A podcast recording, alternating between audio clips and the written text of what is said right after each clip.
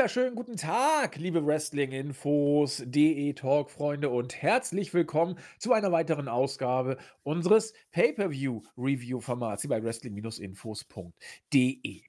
Ja, irgendwie passte es zeitlich ganz gut. Der, der, der Chris hatte Zeit, ich habe auch Zeit gehabt. Äh, der Pay-Per-View lief ja doch zu europäisch eher ungewohnter Zeit, dass wir heute äh, am Sonntag, es ist äh, vormittags, noch keine 11 Uhr, ähm, uns schon spontan zusammenfinden konnten, um mal eine ja, Review zum Ganzen schon äh, nicht zu Papier, sondern zu Gehör zu bringen. Und äh, ja, deswegen hört ihr uns jetzt zu ungewohnter Stunde. Vielleicht erscheint das Ganze sogar schon am Sonntag, äh, sodass wir es relativ früh, wie gesagt, am Start haben. Äh, das heißt, wir werden trotzdem äh, am Donnerstag, wenn alles glatt geht, wieder zum Wochenrückblick kommen, haben da zwar nur, nur in Anführungszeichen, eine Raw-Ausgabe, die wir äh, besprechen können, aber ein kleines Schmankerl, also Schmankerl ist es nicht, aber eine kleine äh, Besonderheit außer der Reihe sei hier zumindest mal angeteased. Wir wollen nicht konkret darauf eingehen, was es ist, aber eine ganz kleine, ähm, außergewöhnliche Geschichte bringen wir am Donnerstag auch. Das passt eben ganz gut, weil wir den Pay-per-View ja heute schon besprechen und ansonsten mit Raw vielleicht etwas wenig Futter hätten. Insofern haben wir da äh, ein bisschen improvisiert und wir freuen uns auch schon drauf. Freut euch auch drauf. Äh, wir werden, sag ich mal, äh, gewisse Exklusiveindrücke, zumindest für äh, deutsche Verhältnisse Exklusiveindrücke äh, bekommen. Und äh, ja, damit lasse ich euch mal Cliffhanger-mäßig äh, hängen und heiße herzlich willkommen den Kollegen, mit dem ich heute die Show bespreche. Gott sei Dank hat es bei ihm geklappt. Ihr habt es ja auch schon in der Anmoderation gehört, wer es ist. Herzlich willkommen aus Wien, der Christian, unser Chris. Ja, wunderschönen guten Vormittag. Ähm, eine sehr ungewohnte Zeit, wie du schon angesprochen hast, aber auch angenehm äh, wenn ein Pay-per-view mal äh, eine, ich sag's mal in Anführungszeichen, ordentliche Zeit hat. Und äh, das werden wir jetzt natürlich nutzen und sehr ja, brandaktuell die Review machen, vielleicht sogar so schnell wie kein anderer. Äh, und ich freue mich drauf, ist ja einiges passiert.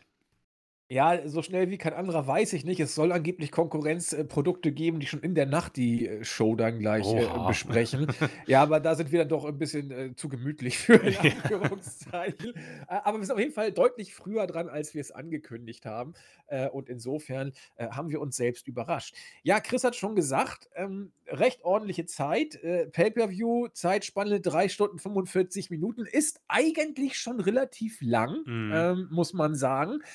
Aber über weite Strecken kam es mir tatsächlich nicht so vor. Also, das war, äh, das kennt ihr ja von uns. Wir machen so zu Anfang meistens so einen kleinen grundlegenden Eindruck, bevor wir dann äh, Match für Match durchgehen. Ähm, 3 Stunden 45, wie gesagt, sportlich, aber es fühlte sich für mich über weite Strecken, wie gesagt, nicht so an. Äh, denn äh, die Matches waren häufig kurzweilig. Man hat bei den Matches, wo man im Vorfeld dachte, okay, das wird vielleicht nicht so gut, äh, sag ich mal, Booking Change oder drumherum etwas äh, gemacht, das ein bisschen Upsets kam. Natürlich gab es auch äh, einige Sachen, die mich äh, mehr oder weniger deutlich genervt haben. Darüber werden wir auch äh, zu sprechen kommen. Aber in alles in allem äh, eine der, für mich zumindest, da bin ich mal sehr gespannt, was er dazu sagt, äh, für mich eine der besten Money in the Bank Matches vielleicht der letzten Jahre. Ich fand die Show richtig, richtig rund und frage mal Chris, wie er es denn so fand. Äh, ich habe, äh, ich habe, äh, muss ich sagen, ähnlich, äh, eine ähnliche Bewertung, auch wenn ich anfangs wütend war. Ja, dazu kommen wir noch. Aber grundsätzlich als Show ist es vielleicht sogar die, das beste Money in the Bank seit Cena und Punk. Und auch die Leitermatches, äh, vielleicht für die Geschlechter spezifisch sogar für die Frauen das Beste, für die Männer eines der besten. Also ähm, ich hatte Spaß und das ist so ein, äh, eine Grundordnung im Moment in diesem Jahr, wo die WWE eigentlich so Pay-per-Views raushaut, die mich gut unterhalten, ja. Rumble, Chamber, äh, WrestleMania, Backlash und jetzt Money in the Bank.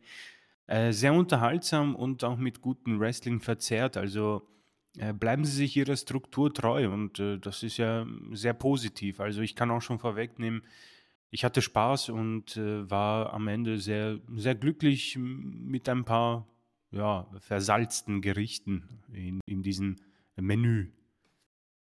Ja, da sind wir tatsächlich offenbar wieder auf einer ziemlich ähnlichen Wellenlänge, äh, unterwegs. Hm, die Wermutstropfen werden wir natürlich ansprechen. Da gibt es auch tatsächlich einige, aber, äh, sie fallen tatsächlich, uns zumindest, nicht so sehr auf, wie das in früheren Zeiten der Fall war. Also, dieses Jahr bei den, äh, Special Events, nennt es, wie ihr es wollt, ihr könnt sie auch Pay-per-View nennen, machen wir ja auch manchmal. Also, ist die, ähm, Tendenz oder dass das Niveau relativ hoch, muss man sagen. Und, äh, war dieses Mal tatsächlich auch so. Es ist ich habe es daran gemerkt, dass ich eigentlich gar keine richtige Lust hatte auf die Show. Chris war ja so relativ gespannt, sage ich mal, viele andere auch bei uns. Äh, ich dachte: „Och Gott, ja Mann, versuchen wir doch mal, gucken wir mal rein.“ Und also, ich war wirklich überrascht, dass ich die Show als solche dann richtig gut fand, bis auf 1, 2 Downer und die wollen wir natürlich besprechen.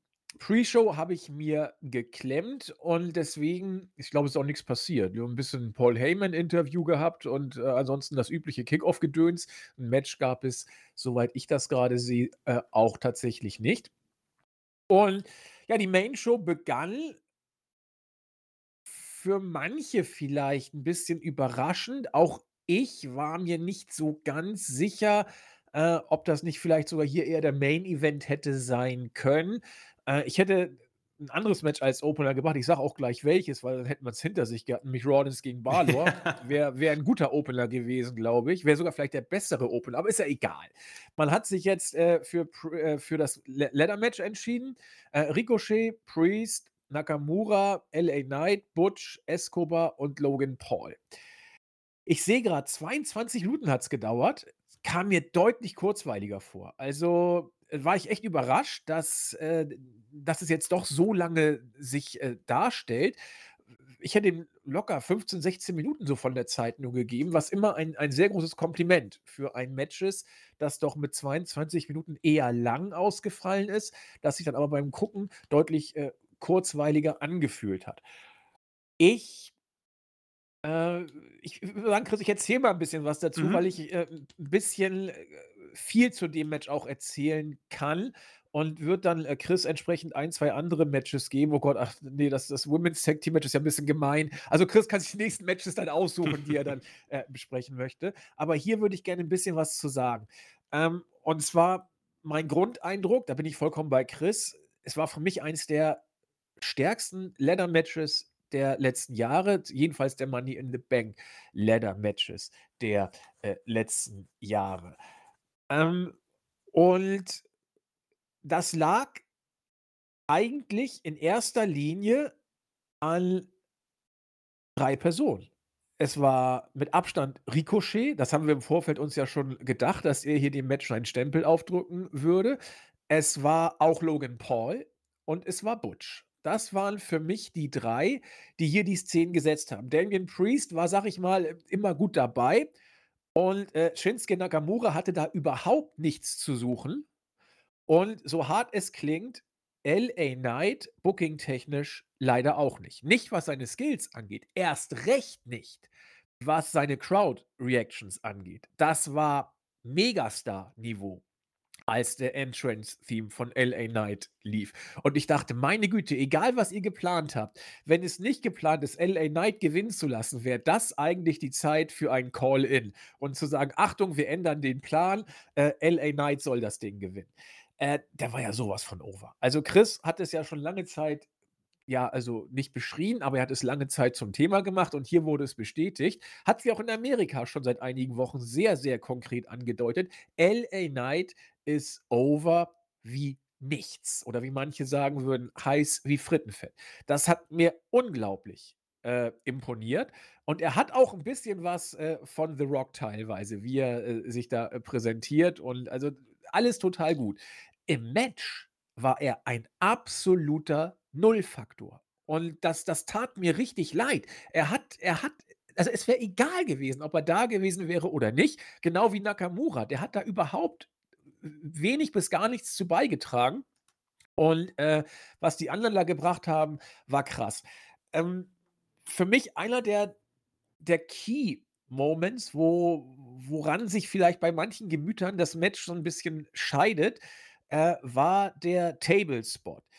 Der war, äh, natürlich von, äh, Ricochet und Logan Paul so geplant. Allerdings war er verbotcht. Es war ja so geplant, dass sie durch das Runterplumpsen von der Leiter beide auf den Seilen landen, sich beide auf den Seilen halten und Ricochet dann offensichtlich Logan Paul irgendwie backsuplexen sollte durch durch den Tisch, also vom obersten Ringseil runter durch den Tisch. Das ist 'n crazy Spot. Nur hat es Logan Paul verbotcht. Er ist, äh, von der von den Seilen irgendwie 'n bisschen runtergeplumpst. So, und das ist jetzt die die Szene, die ich großartig fand, wie sie's gerettet haben. Das heißt, äh, Logan Paul hat sofort, äh, versucht, wieder auf das Seil zu kommen und es einigermaßen versucht, zumindest auch noch real aussehen zu lassen, was natürlich sehr schwer ist. Äh, Ricochet hat versucht, sofort zu improvisieren.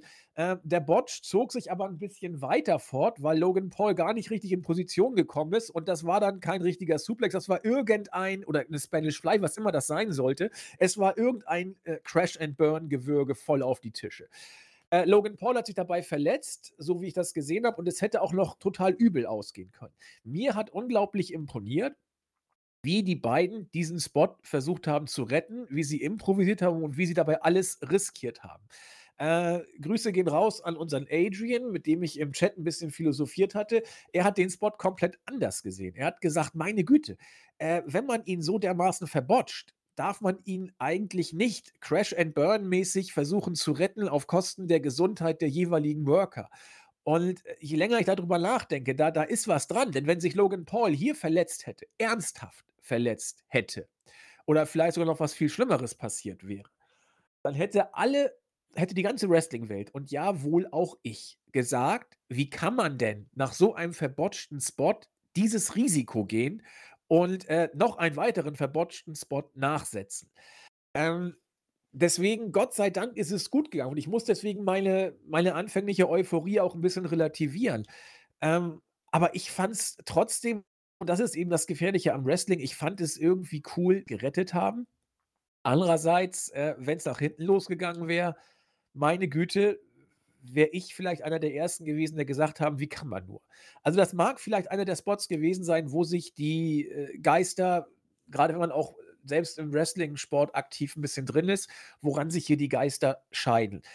Äh, deswegen wollte ich's auch mit 'n bisschen Nachdruck hier, äh, angesprochen haben, diesen Spot. Darüber kann man natürlich diskutieren. Ansonsten, auch da kann man sicherlich schwer gegenargumentieren. Äh, war nicht immer alles blitzesauber bei dem Match, aber ich fand's auch nicht schlimm. Wir haben's schon oft gesagt, wo Speed und Risiko sind, wo spektakuläre Spots sind, ist nicht immer alles, äh, blitzeblank. War hier auch so, aber es war unglaublich intensiv. Es war schnell. Es gab deswegen waren die 22 Minuten für mich so überraschend. Es gab kaum Ruhepausen. Also, die waren immer in Bewegung und und das über über 20 Minuten zu bringen das ist eine Ansage. Und ich weiß nicht, wer hat wer hat den Frog Splash gebracht? Äh Äh, das war Paul, oder? Gegen d de Paul gegen Priest, oder? Ja, ja genau, ja klar, Logan Paul, genau. Also, Logan Paul hat sich hier wieder mal äh, war sich für nichts zu schade und dererlei Spots gab's äh, gab's einige. Deswegen, ich fand's kurzweilig, ich fand's spektakulär, v vielleicht wegen des einen Botches wohl over the point. Das kann man sehr gut so vertreten. Deswegen klopfe ich auf Holz und freue mich, dass alles gut gegangen ist. Aber ich fand's unglaublich angenehm zu gucken. Sie haben die Crowd, äh, mitgenommen. Sie haben der Crowd was gegeben. Man hat Butch was gegeben. Einziger Wermutstropfen, dass LA Knight nicht gewonnen hat. Also, er wäre der deutlich bessere Kofferträger gewesen als Damian Priest. Sorry, muss ich so deutlich sagen. Da kommen wir nachher auch noch drauf zu sprechen, äh, wo dusseliges Booking dann schon losgeht. Ähm, aber selbst wenn LA Knight nicht gewinnt, muss er eigentlich eine größere Rolle in diesem Match spielen. Es es tat mir teilweise weh, wie blass er hier rübergekommen ist. Äh, und das war mein, äh, Wermutstropfen, äh, in einem ansonsten oder einer der Wermutstropfen in einem ansonsten wirklich starken Match. Ich bin hier ich bin hier bei 4 Sterne plus, das war einfach gut. Und, äh, ja, ich habe das Gefühl Chris sagt ja zuerst, er war so 'n bisschen böse zu Beginn. Ich weiß nicht, Chris, hat das was mit der Personalie LA Knight vielleicht sogar zu tun? Äh, ja, definitiv. Äh, das Match, äh, werde ich auch nur mit 'nem Satz quasi analysieren. Äh, hat mir sehr viel Spaß gemacht. Ähm, eines der besten der letzten Jahre. Es war sehr kurzweilig, unglaublich kurzweilig. Äh, Top-Spots und äh, großen Respekt an Butch, Logan Paul und äh, Ricochet. Der verbotschte Spot, ich muss sagen, natürlich, Gott sei Dank nichts passiert. Das wäre eine Höchstkatastrophe, vor allem für WWE, wenn man dann in den Medien sieht, ja, der größte Social Media Star bricht sich das Genick oder sowas. Ähm, aber um da, mal das in Klammern gesetzt, äh, das sah schon sehr spektakulär aus. Also äh, Wahnsinn. Ähm, vor allem auch Ricochet, wie die Seile da gewirbelt haben, diese, dass er da noch diesen äh, Moonsault hinbekommt. Ähm, äh, unglaublich. Ja, also äh, ich war schon ziemlich heiß auf dieses Match und als LA Knights Musik, äh, also Entrance, eingespielt wurde, war ich noch heißer und habe mir gedacht, dass das würde alles einfach gar keinen Sinn machen, wenn du diesen Mann nicht gewinnen lässt. Und ähm, dann haben sie ein bisschen geteased, wo ich dann gedacht habe, okay, er macht es nicht, aber dann, als er gleich drei Superstars dann nochmal aus dem Ring geworfen hat, habe ich gedacht, ja, okay, ich glaube, sie machen es da auch, machen die richtige Entscheidung. Und dann ist Damien Priest, äh, der ihn da, ja, herunterwirft und sich den Koffer schnappt. Für mich eine der größten Fehlentscheidungen der letzten Jahre, da bleibe ich dabei, wird mir niemand auch was anderes erklären können. Kein Melzer, kein Alvarez, niemand. Ähm, es ist eine Fehlentscheidung, ähnlich wie bei Elias, bei der Elimination Chamber, wo man den Trigger nicht gepullt hat, wo man, wie du schon gesagt hast, den Call-In machen muss. Ähnlich wie bei Bray Wyatt, wo er bei WrestleMania 30 gegen Cena verliert. Ähm, oder auch Daniel, äh, Daniel Bryan, der ja auch nicht quasi sofort das Go bekommen hat, sondern die Fans mussten die Show boykottieren, wie beim Rumble. Ähm, ich hatte hier auch die Befürchtung eigentlich, ich meine, dann gehe ich schon vorweg ein bisschen auf das nächste Match, aber ich habe echt geglaubt, okay, das, das könnte irgendwie so ein Boykott werden vielleicht oder die Fans sabotieren die Show. Nach dieser Entscheidung äh, war dann nicht der Fall, aber Damien Priest, ich, ich erkenne schon an, dass der ein starkes Jahr hat und ich äh, habe auch Lobeshymnen für ihn in den Vorwochen äh, losge, äh, habe ihn da gepriesen und ähm, irgendwo wird er den Koffer auch verdient haben. Nur für mich hat das Booking technisch irgendwie macht das gar keinen Sinn. Den Judgment Day dadurch vielleicht zu splitten ist noch dämlicher. Du tötest die Karriere gleich von zwei Superstars. Ähm, es ist eine Verschwendung ein bisschen, denn Damian Priest ist in diesem Stable und in seiner derzeitigen Situation quasi eh schon over für sich selbst und wie weit es auch für ihn gehen kann. LA Knight ist dieser Trigger, den du hättest pullen müssen. Für mich ist das erledigt. Also für mich ist es eindeutig, da kann Triple H auch noch so häufig sagen, für die, die warten, gibt es eine schönere Belohnung, sowas in der Art. Ich paraphrasiere. Da, da, da wird, das zeigt ja den Fans, dass die keinen Bock haben backstage auf ihn. Mir hat es auf jeden Fall gezeigt, ich werde über ihn nicht mehr sprechen in den nächsten Wochen, weil es einfach keinen Sinn macht.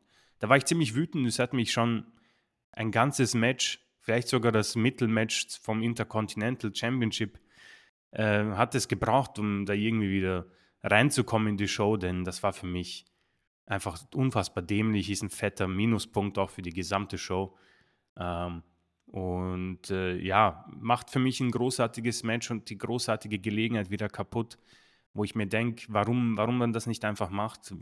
Sami Zayn, vielleicht bei der Chamber, es sind so irgendwie Momente, aber da komme ich dann auch wieder zurück. Ist halt eine Diskussion für, glaube ich, äh, andere Wochen oder Monate.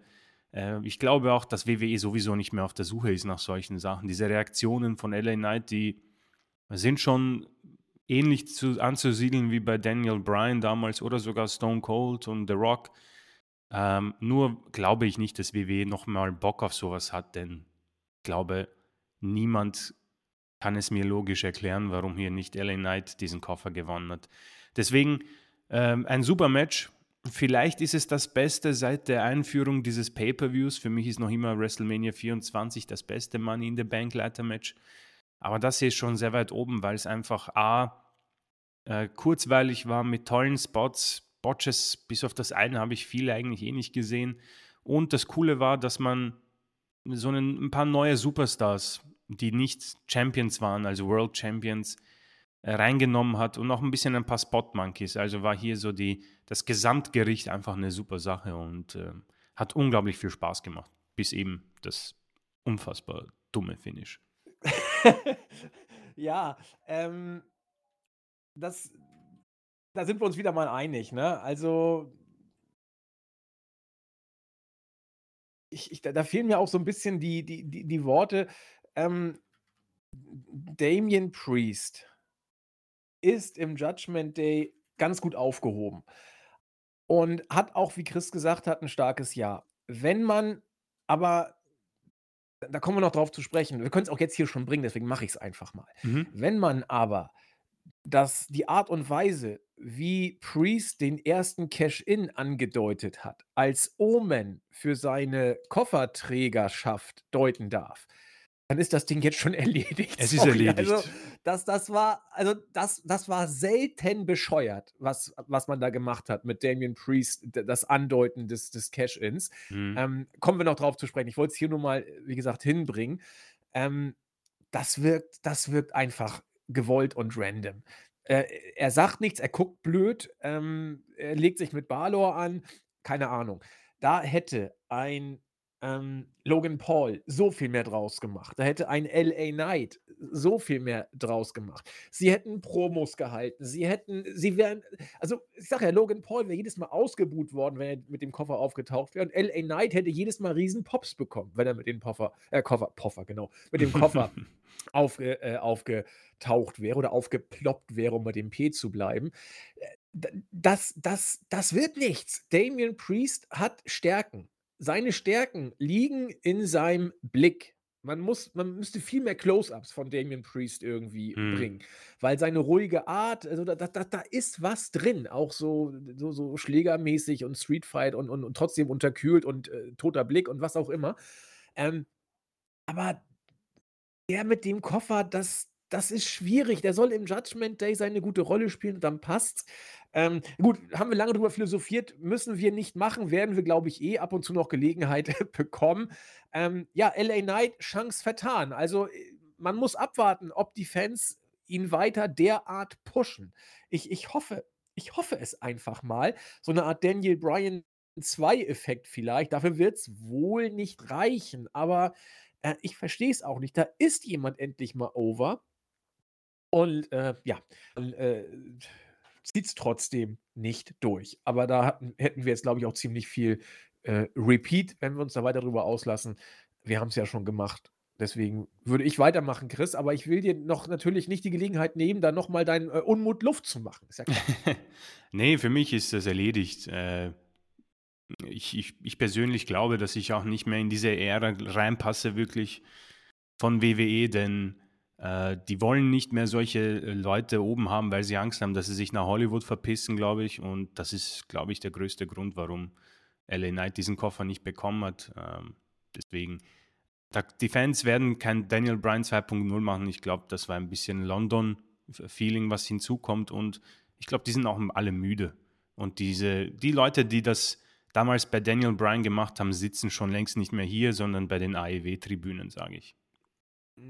Vielleicht, aber ich glaube, nicht alle. Also, da werden noch genug übrig, äh, geblieben sein, denke ich tatsächlich auch. Aber, ähm, du magst recht haben, vielleicht hat die die Crowd in in England da auch 'n bisschen das unterstützt. Aber wir haben ja auch den Eindruck gehabt, dass in Amerika die Mhm. Fanreaktionen Ja, deutlich wieder über dem Durchschnitt von LA Knight sind. Also, da da ist auch was, was du ja auch so oft ja, angefügt hast in der Personalie LA Knight. Da steckt ja was hinter. Also, irgendwas hat der, was Klick macht. Und selbst wenn ich keinen 2. The Rock oder 2. John Cena haben möchte, was ich 'n Stück weit für fahrlässig erachte, ehrlich gesagt, denn WWE wird auch ohne Cena immer funktionieren. Aber wenn du so was wie Cena hast, ja, dann kriegst du eben noch mal die ein oder andere Reaktion mehr. Über das Segment nachher werden wir noch zu sprechen kommen, als John Cena auftrat. Ich bleibe dabei, ähm, das hätte auch nicht jeder derart hinbekommen. Es war zwar dankbar, ja, diese Reaktion rauszukitzeln, ähm, aber das musst du erst mal so, äh, aufbauen, wie John Cena es gemacht hat. Hätte und diesen Pop hätte auch schon gar nicht jeder gekriegt. Also, solche Leute sind dann vielleicht doch gar nicht mal so schlecht, äh, auch wenn man sagt, der Star ist die Company oder der Brand.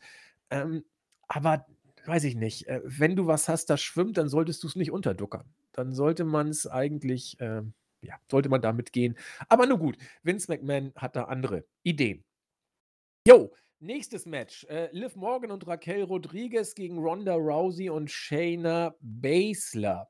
Ähm, was mich dabei zuerst so schön genervt hat, äh, war, dass äh, Liv Morgan hier äh, sich als anbiedernde Spice Girl, Ginger war es, glaube ich, die immer dieses äh, lustige Kleid anhatte, bei den Fans einzuschleimen suchte. Das ging mir schon tierisch auf den Keks. Ja, und dann haben Chris und ich uns ja auch gefragt, was soll denn dieses Match hier auf der Card eigentlich? Völlig bescheuert. Und ähm, ich habe es mir angeguckt, ich habe da keine großen äh, Emotionalitäten reingesetzt äh, oder dran verschwendet. Ich habe mir auch irgendwie dann nachher ein paar Chips geholt. Also ich habe auch nicht alles gesehen, muss ich sagen. Äh, was ich gesehen habe, war ein solides Tag-Team. Over war nix. Ja, die Halle war relativ äh, ja, zurückhaltend, hat auch Liv Morgans äh, ja, Ring-Outfit nicht so richtig was äh, gebracht. Aber insbesondere Raquel Rodriguez ähm, hat natürlich wieder versucht, im Rahmen dessen, was geht, ähm, auch ein paar Fanreaktionen rauszuholen. Ein bisschen was kam auch, aber am, im, zum größten Teil war es relativ äh, ja, ruhig seitens der Crowd. Auch wenn die Babyfaces, ich will da auch Liv Morgan jetzt gar nicht irgendwie schlecht machen, natürlich auch wie immer alles Mögliche versucht hat. ja, Ronda, äh, weiß nicht, ob das irgendwie täuscht, ist wieder deutlich skinniger geworden als äh, kurz nach der Geburt. Ja, welch Wunder, das passiert ja. Also das Mädel äh, will es dann wohl wieder wissen. Hm, aber so richtig drin war, glaube ich, keiner in der Halle. Das Einzige, was hier natürlich interessant war und auch dann letzten Endes muss man wohl sagen, äh, die äh, Aufstellung auf der Card rechtfertigt, äh, ist die Tatsache, dass Shayna Baszler geturnt hat. Chris und ich wollten dieses Match schon vor Monaten. Wir wollten es, ich glaube, vor einem Jahr ungefähr. Mm, ungefähr, haben, ja. Haben wir dieses Match herbei ja, gesehen, nicht, aber wir, wir wollten es einfach gerne haben. Und ich finde, wie man es jetzt gemacht hat, eigentlich gut. Denn äh, Ronda hängt in der Luft, Shayna äh, hängt eigentlich immer in der Luft und macht trotzdem immer einen soliden Job. Äh, Ronda hat Shayna eigentlich die ganze Zeit äh, mit einer Mischung aus äh, Old Friend und doch nur Steigbügelhalter äh, bedacht, sodass für diesen Turn von Shayna eigentlich äh, gute Gründe sind. Äh, man hat ein bisschen Zeit gestreckt. Die beiden waren auch Tag-Team-Champion, natürlich nur als Übergangslösung. Aber jetzt hat dann die Gesundung, ja, Gott sei Dank, bei Liv Morgan schneller eingesetzt, als man dachte. Ähm, hat man also wieder den äh, Tag-Team-Titel zurückwechseln lassen. Ob das gut ist oder nicht, muss jeder für sich entscheiden, aber es ist zumindest ein Stück weit nachvollziehbar. Die waren es ja vorher auch.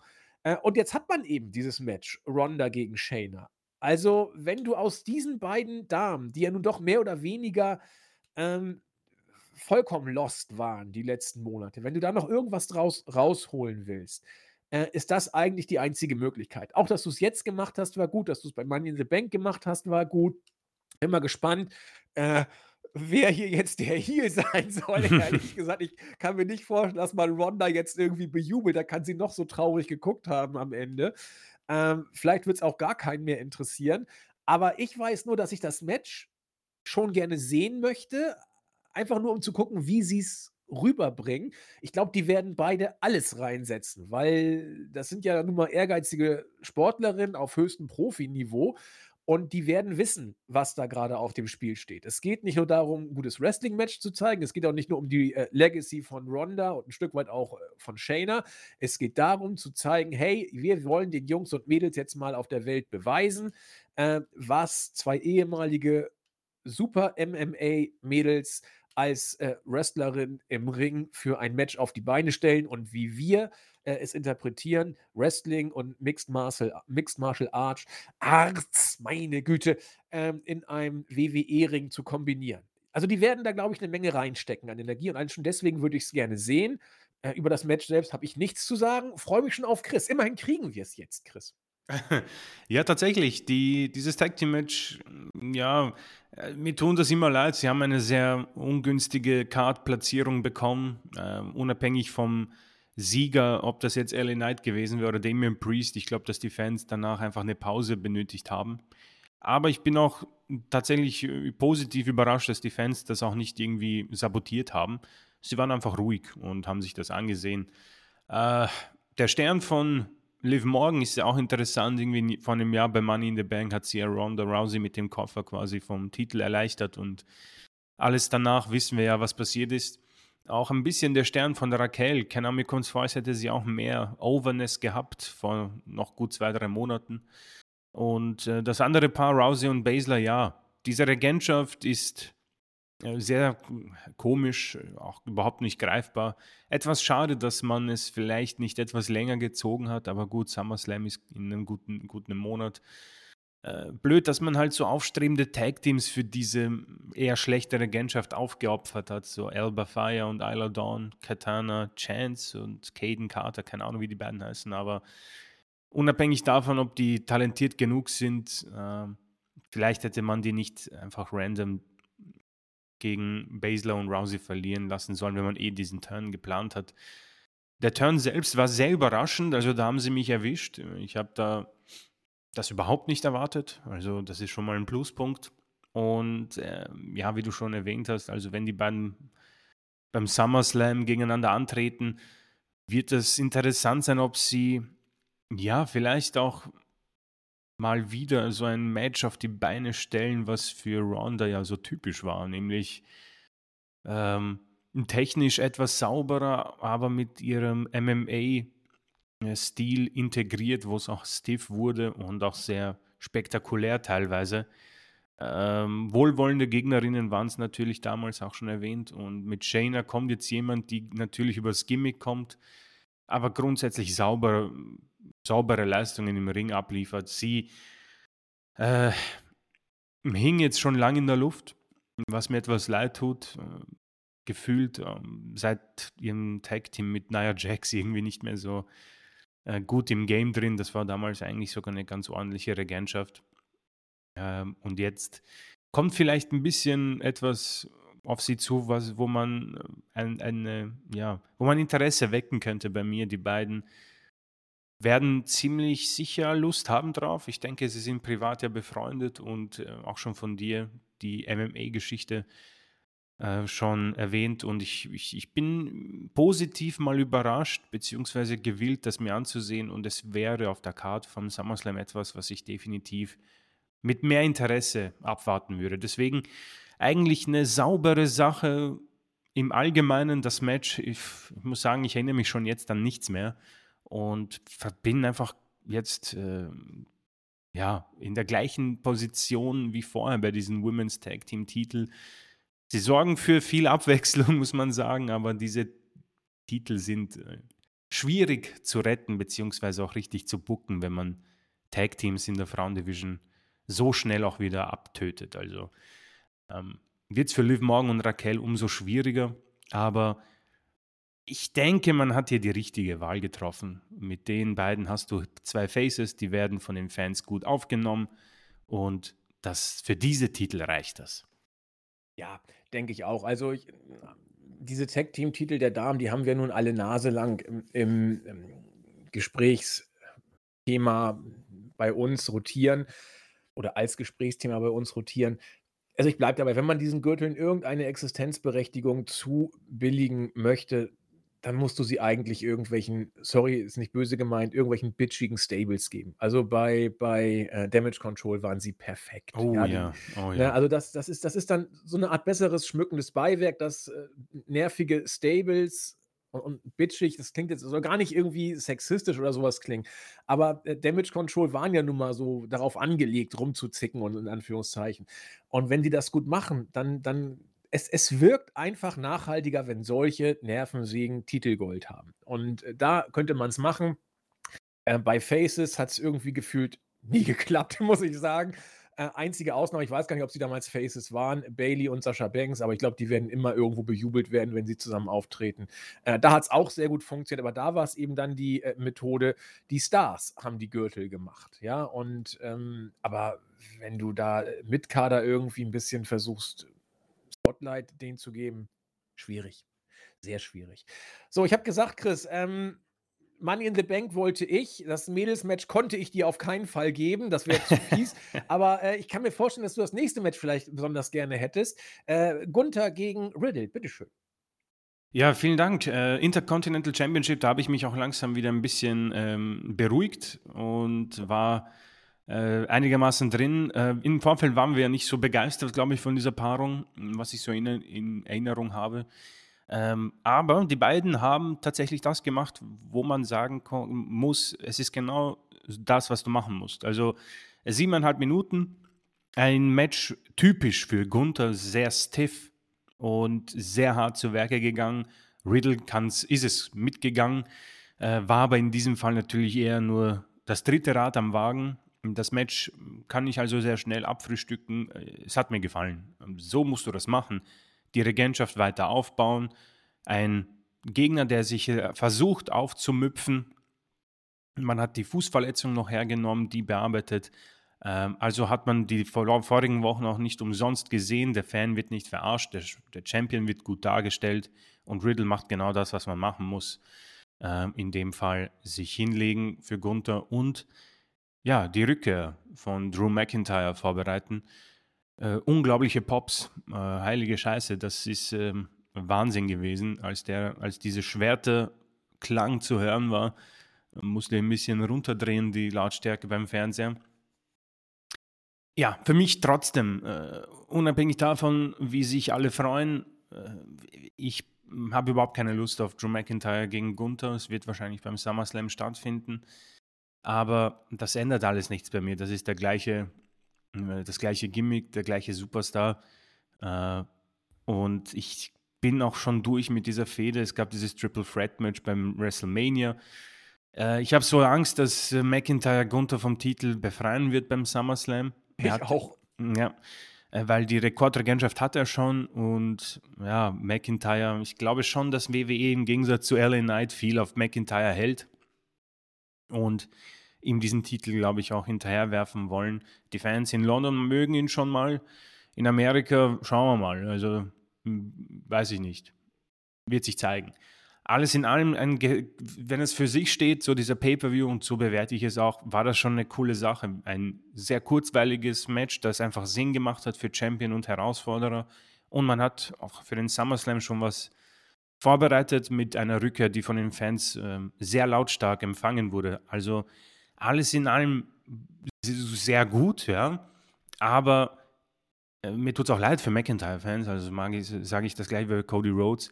Aber für mich ist es äh, langweilig. Also als ich die beiden da gesehen habe, ich hatte überhaupt nicht dieses Big Fight-Feeling, also gar nicht, 0%. Ich war nur begeistert von den Fans, die generell diese Show um vielleicht sogar zwei Punkte besser machen. Ja? Dazu kommen wir wahrscheinlich am Ende noch.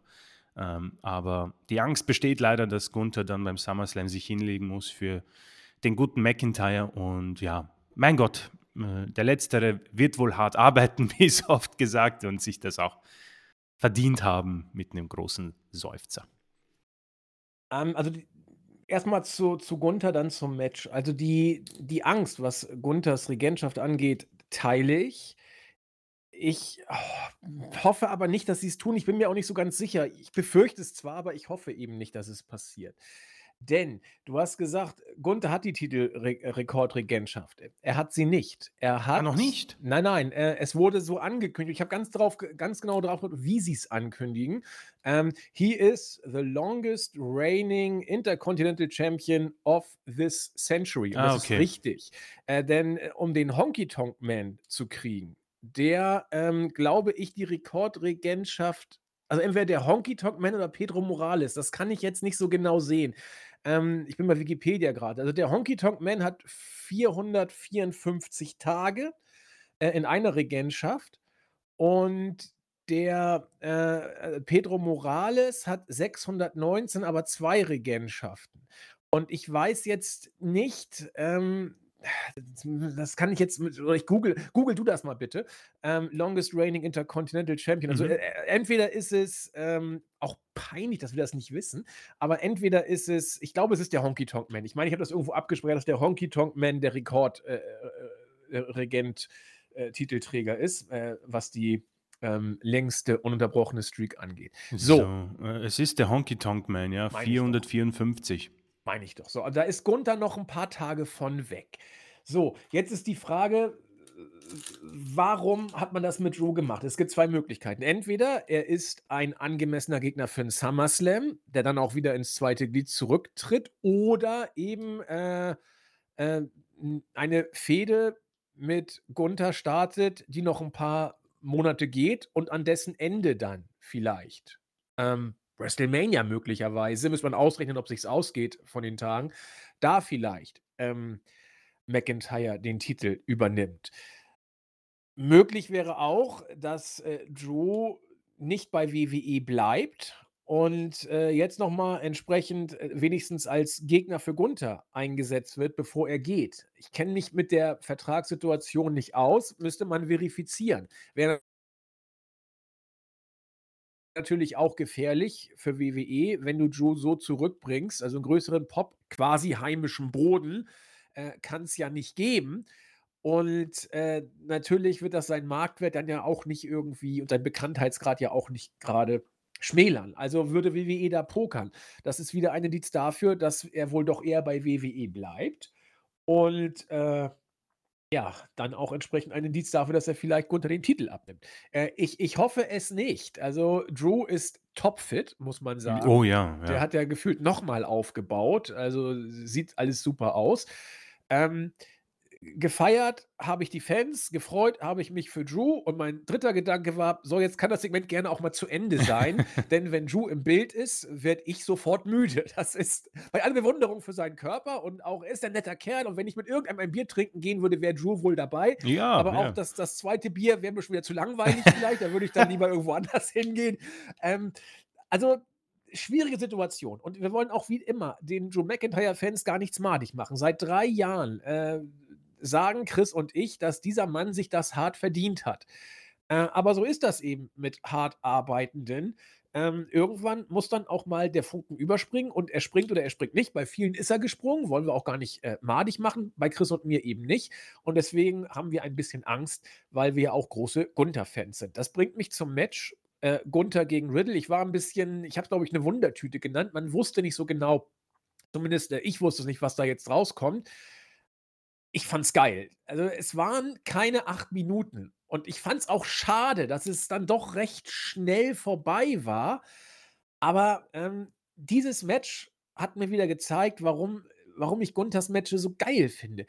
Ähm, es kommt so 'n bisschen wir wir bringen diesen Vergleich öfter, aber hier passt er eben wieder ganz gut. Äh, gegen Timothy Thatcher. Oh Das ja, das oh ist ja. das ist immer diese Illusion eines Streetfights. Bei New Japan, das stört mich da manchmal auch 'n bisschen, ganz bisschen hat's mich gestört bei, äh, Omega gegen Ospreay und, äh, äh, Okada gegen, äh, Danielson, dass da immer diese Pausen sind und dann stehen sie und gucken und dann so: „Hau mir doch mal auf die Brust.“ Das ist einfach muss man mögen. Also, ich finde es doof. Und diese Pausen hast du bei Gunther-Matches nicht. Und auch bei, äh, Ciampa gegen, äh, Thatcher hattest du das nicht. Das das ist einfach stiff aufs Mat, immer volle Pulle nach vorne. Äh, Riddle ist das Ding mitgegangen mit neuer interessanter Frisur und, ähm, hat funktioniert. Die Matchgeschichte war für mich okay, dass man da Riddle aus irgendwelchen Gründen auch immer schützt mit seinem Fuß. Da hat man ja auch sehr intensiv darauf, äh, hingewiesen, wie die Vorgeschichte war, dass er so 'n bisschen angeschlagen ist und so. Alles egal. Ähm, Riddle geht diesen Stil mit. Ich wusste nicht, ob die beiden matchen würden. Sie haben gematcht. Ich fand's richtig geil. Äh, ich wundere mich immer wieder, ist mir gestern ganz krass aufgefallen, warum Gunther keine Knieschoner trägt. Der macht ja diese diese Moves, wo er mit vollem Kabums auf seine beiden Knie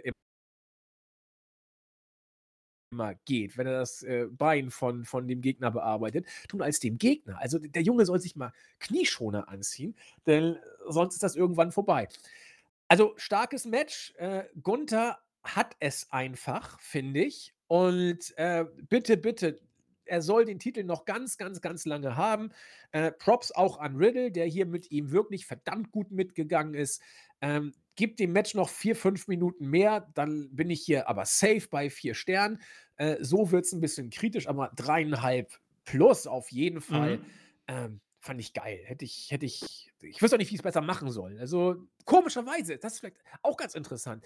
Bei, ähm, Rollins sind Chris und ich immer genervt, weil wir WWE, äh, bekommen oder Matches sind immer ziemlich ähnlich.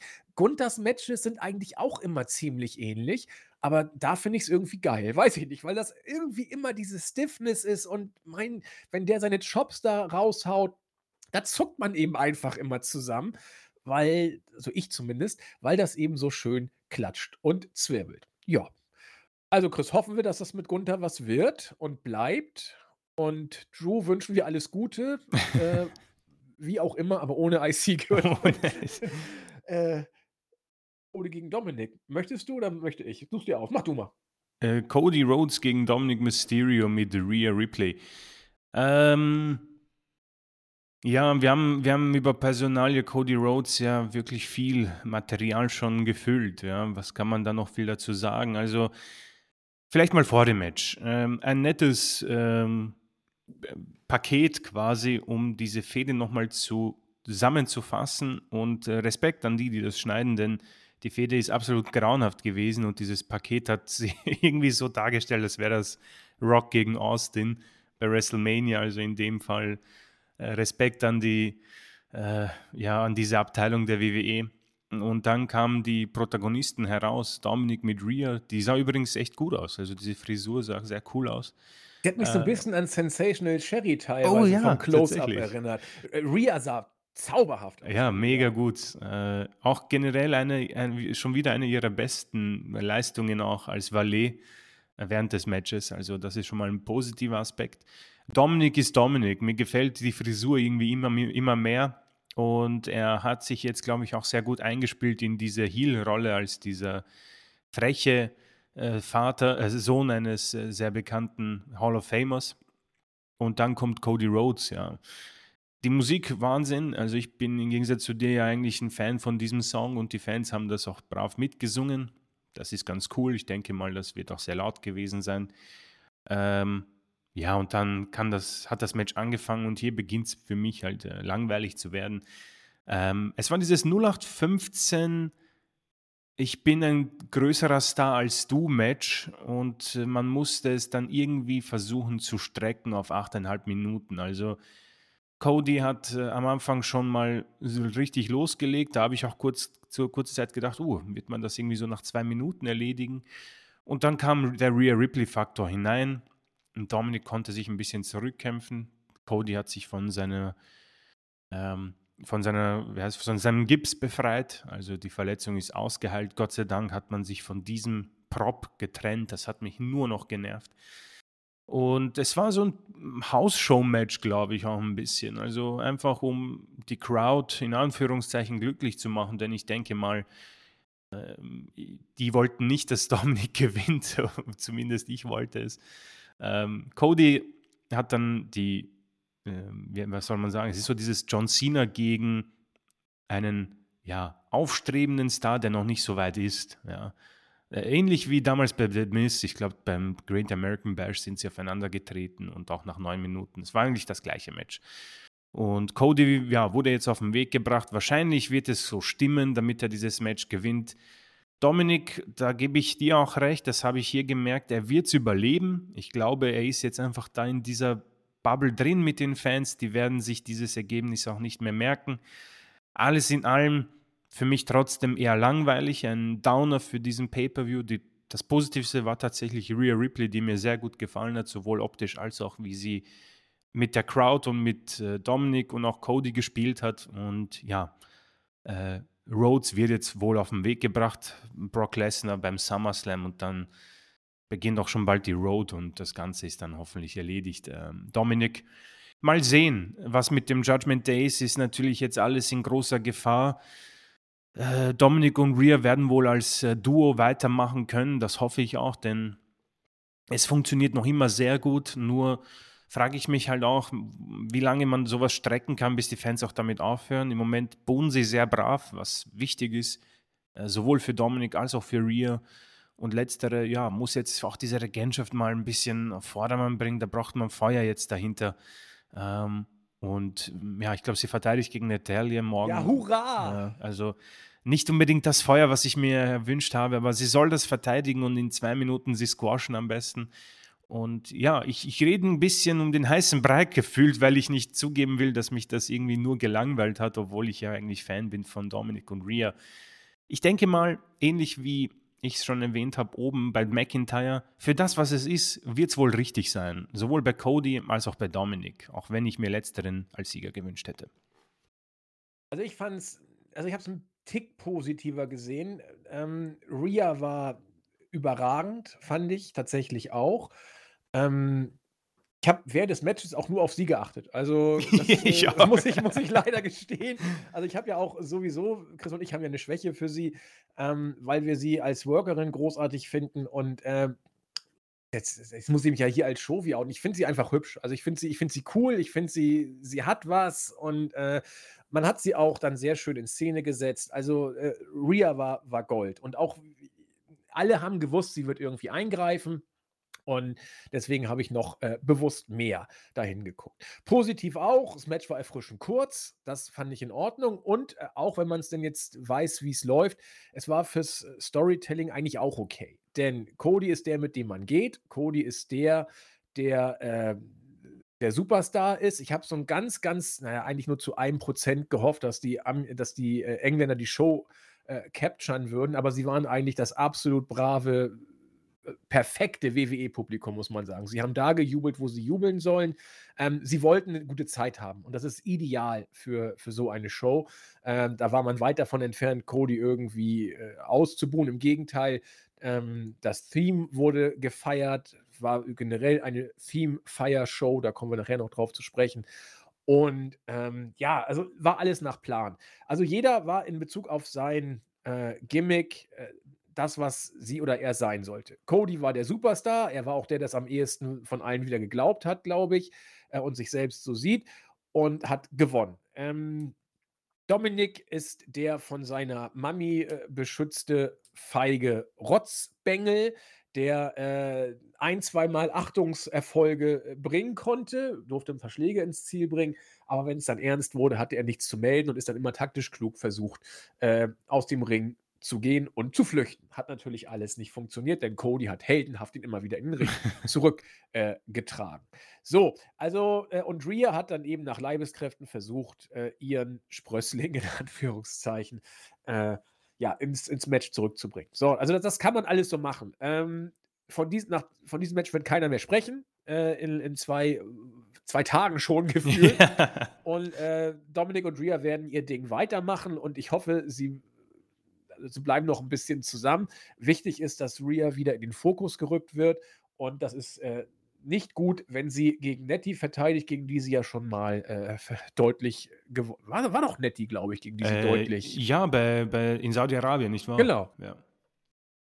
Also, das jetzt noch mal wi zu wiederholen, ist alles auch nicht so toll. Mit welchem Recht soll Natty noch mal so 'n Titel alles alles will ich jetzt nicht weiter diskutieren. Es ist, wie's ist. Es war kurz und deswegen war's in Ordnung. So. Ja, und dann, äh kam die Musik von John Cena. Die Halle ist durchgedreht. Ich ehrlich gesagt nicht, aber ich war, äh, auch durchaus, äh, hallowach. Also, ich dachte: „Hui, jetzt kommt John Cena wirklich.“ Ich glaube, er war in in der Situation davor beim WWE-Videospiel irgendwie kurz zu sehen. Deswegen war ich etwas Ja, irritiert, ja, dass ja, dann vom ja. v v von Übergang der Werbung tatsächlich jetzt auch John Cenas Theme kam. Und ich glaube, so war's damals zumindest in New York, die die Fans in der Halle sehen das, glaube ich. Also, die sehen diese Werbe äh, und deswegen waren sie vielleicht da auch, äh, genau wie ich so 'n bisschen, äh, irritiert, dass gleich nach der Werbeeinblendung John Cena kam. Und, äh, er kam auch tatsächlich live in person und, äh, hat 'n bisschen geredet. Und ich war überrascht, wie, äh, alle anderen auch. Was will er denn? Ja, er hat's ja auch gleich gesagt. Surprise, äh, ja, was will ich hier überhaupt, hat er dann ja auch gefragt.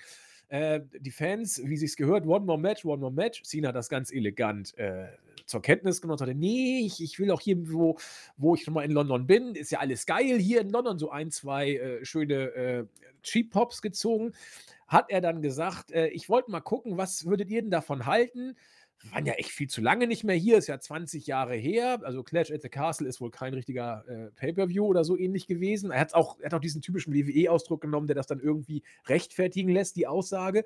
Äh, was hat uns so lange davon abgehalten, herzukommen? Wir müssen doch viel öfter da sein. Und was haltet ihr denn davon, äh, WrestleMania hier, wenn ich euch dazu mal befrage? Großer Jubel und: „Ja, was glaubt ihr denn? Zeigt doch mal der Welt, wie wird's sich's anfühlen, WrestleMania in London?“ Und Riesengeschrei. Also, John Cena hat das großartig gemacht. Also er hat sie so geworkt, besser geht's gar nicht. Und dazu auch alles, was man merchandise-mäßig kaufen kann, auch am Körper gehabt. Also der Mann ist einfach ein Vollprofi. So, und dann äh, Stichwort, wir haben ihn in den letzten Wochen ja auch schon positiv äh, hervorgehoben. Ähm, Grayson Waller. Er kam raus und stank, finde ich, überhaupt nicht ab gegen John Cena. Äh, hat das richtig, richtig gut gemacht. Ähm, John Cena war natürlich äh, absoluter Vollprofi, hat ihn auch so ein bisschen auflaufen lassen. Äh, es war natürlich auch gewollt, dass das so rüberkommt. Äh, aber Grayson Waller hat einfach, ich würde sagen, er hat den Test da total gut bestanden, mit John Cena sich da äh, Mike-technisch zu messen. Und das war auch schwer, denn John Cena hat die Latte da verdammt hochgelegt. Ja, ähm, Grayson Waller hat versucht, Australien ins Gespräch zu bringen für WrestleMania. Eigentlich unter uns keine schlechte Idee. Aber ähm, John Cena sagte, nö, da bin ich nicht dabei äh, wollte dann gehen und dann äh, am Ende hat dann John Cena wieder äh, England ins Spiel gebracht. Grayson Waller hat äh, John Cena angegriffen, der hat dann den AA ins äh, Ziel gebracht und sich dann wieder verabschiedet. Ähm, ich fand das Segment für das, was es war, richtig gut. Ich wollte, ich wollte wirklich alles, was er erzählt, wollte ich hören. Es hat mich interessiert. Er hat es gut rübergebracht. Grayson Waller fand ich auch gut. Ich dachte, na, wer, wer wird jetzt der Depp sein, der von John Cena sich abfertigen lässt? Wieder mal Elias, keine Ahnung. Äh, und Grayson Waller war mehr als nur ein Sidekick, finde ich. Er hat angedeutet, dass mit ihm künftig äh, zu rechnen ist. Mike-mäßig ja sowieso schon, was die Facial Expressions angeht, ja auch. Äh, in der Sache äh, ist hier für mich absolut klar geworden, äh, dass WWE hier nichts anderes macht, als auf äh, den fast Sellout von AEW zu reagieren. Sorry. Ähm, das wird ein Vince McMahon nicht auf sich sitzen lassen. So leicht wird er den UK-Markt nicht verloren geben. Äh, da ist AEW ein Tick weiter vorne im Moment, was äh, Zuschauerzahlen äh, am TV und so angeht auch was Zuschauerzahlen in der Halle angeht, ja. Knappe 20.000 waren es hier.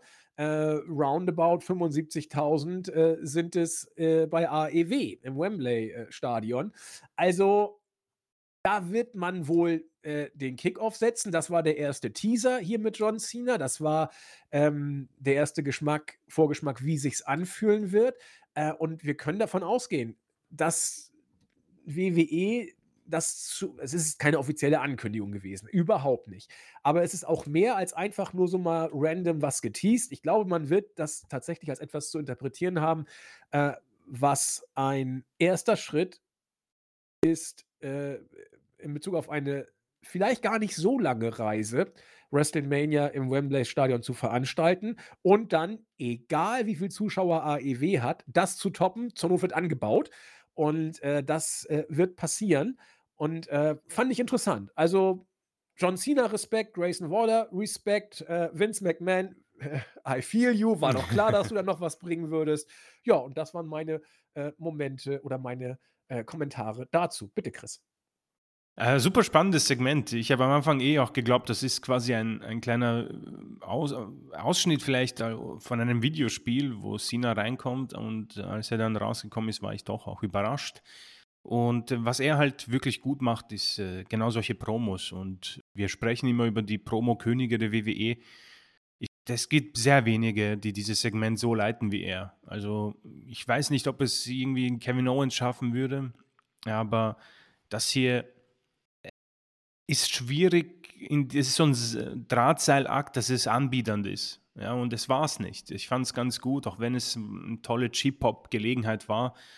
Aber bei Sina wirkt es halt irgendwie auch cool und ähm, er, ist, er ist da ein Magier. Also mir kommt es auch so vor, als würde er immer besser werden. Es ist unglaublich.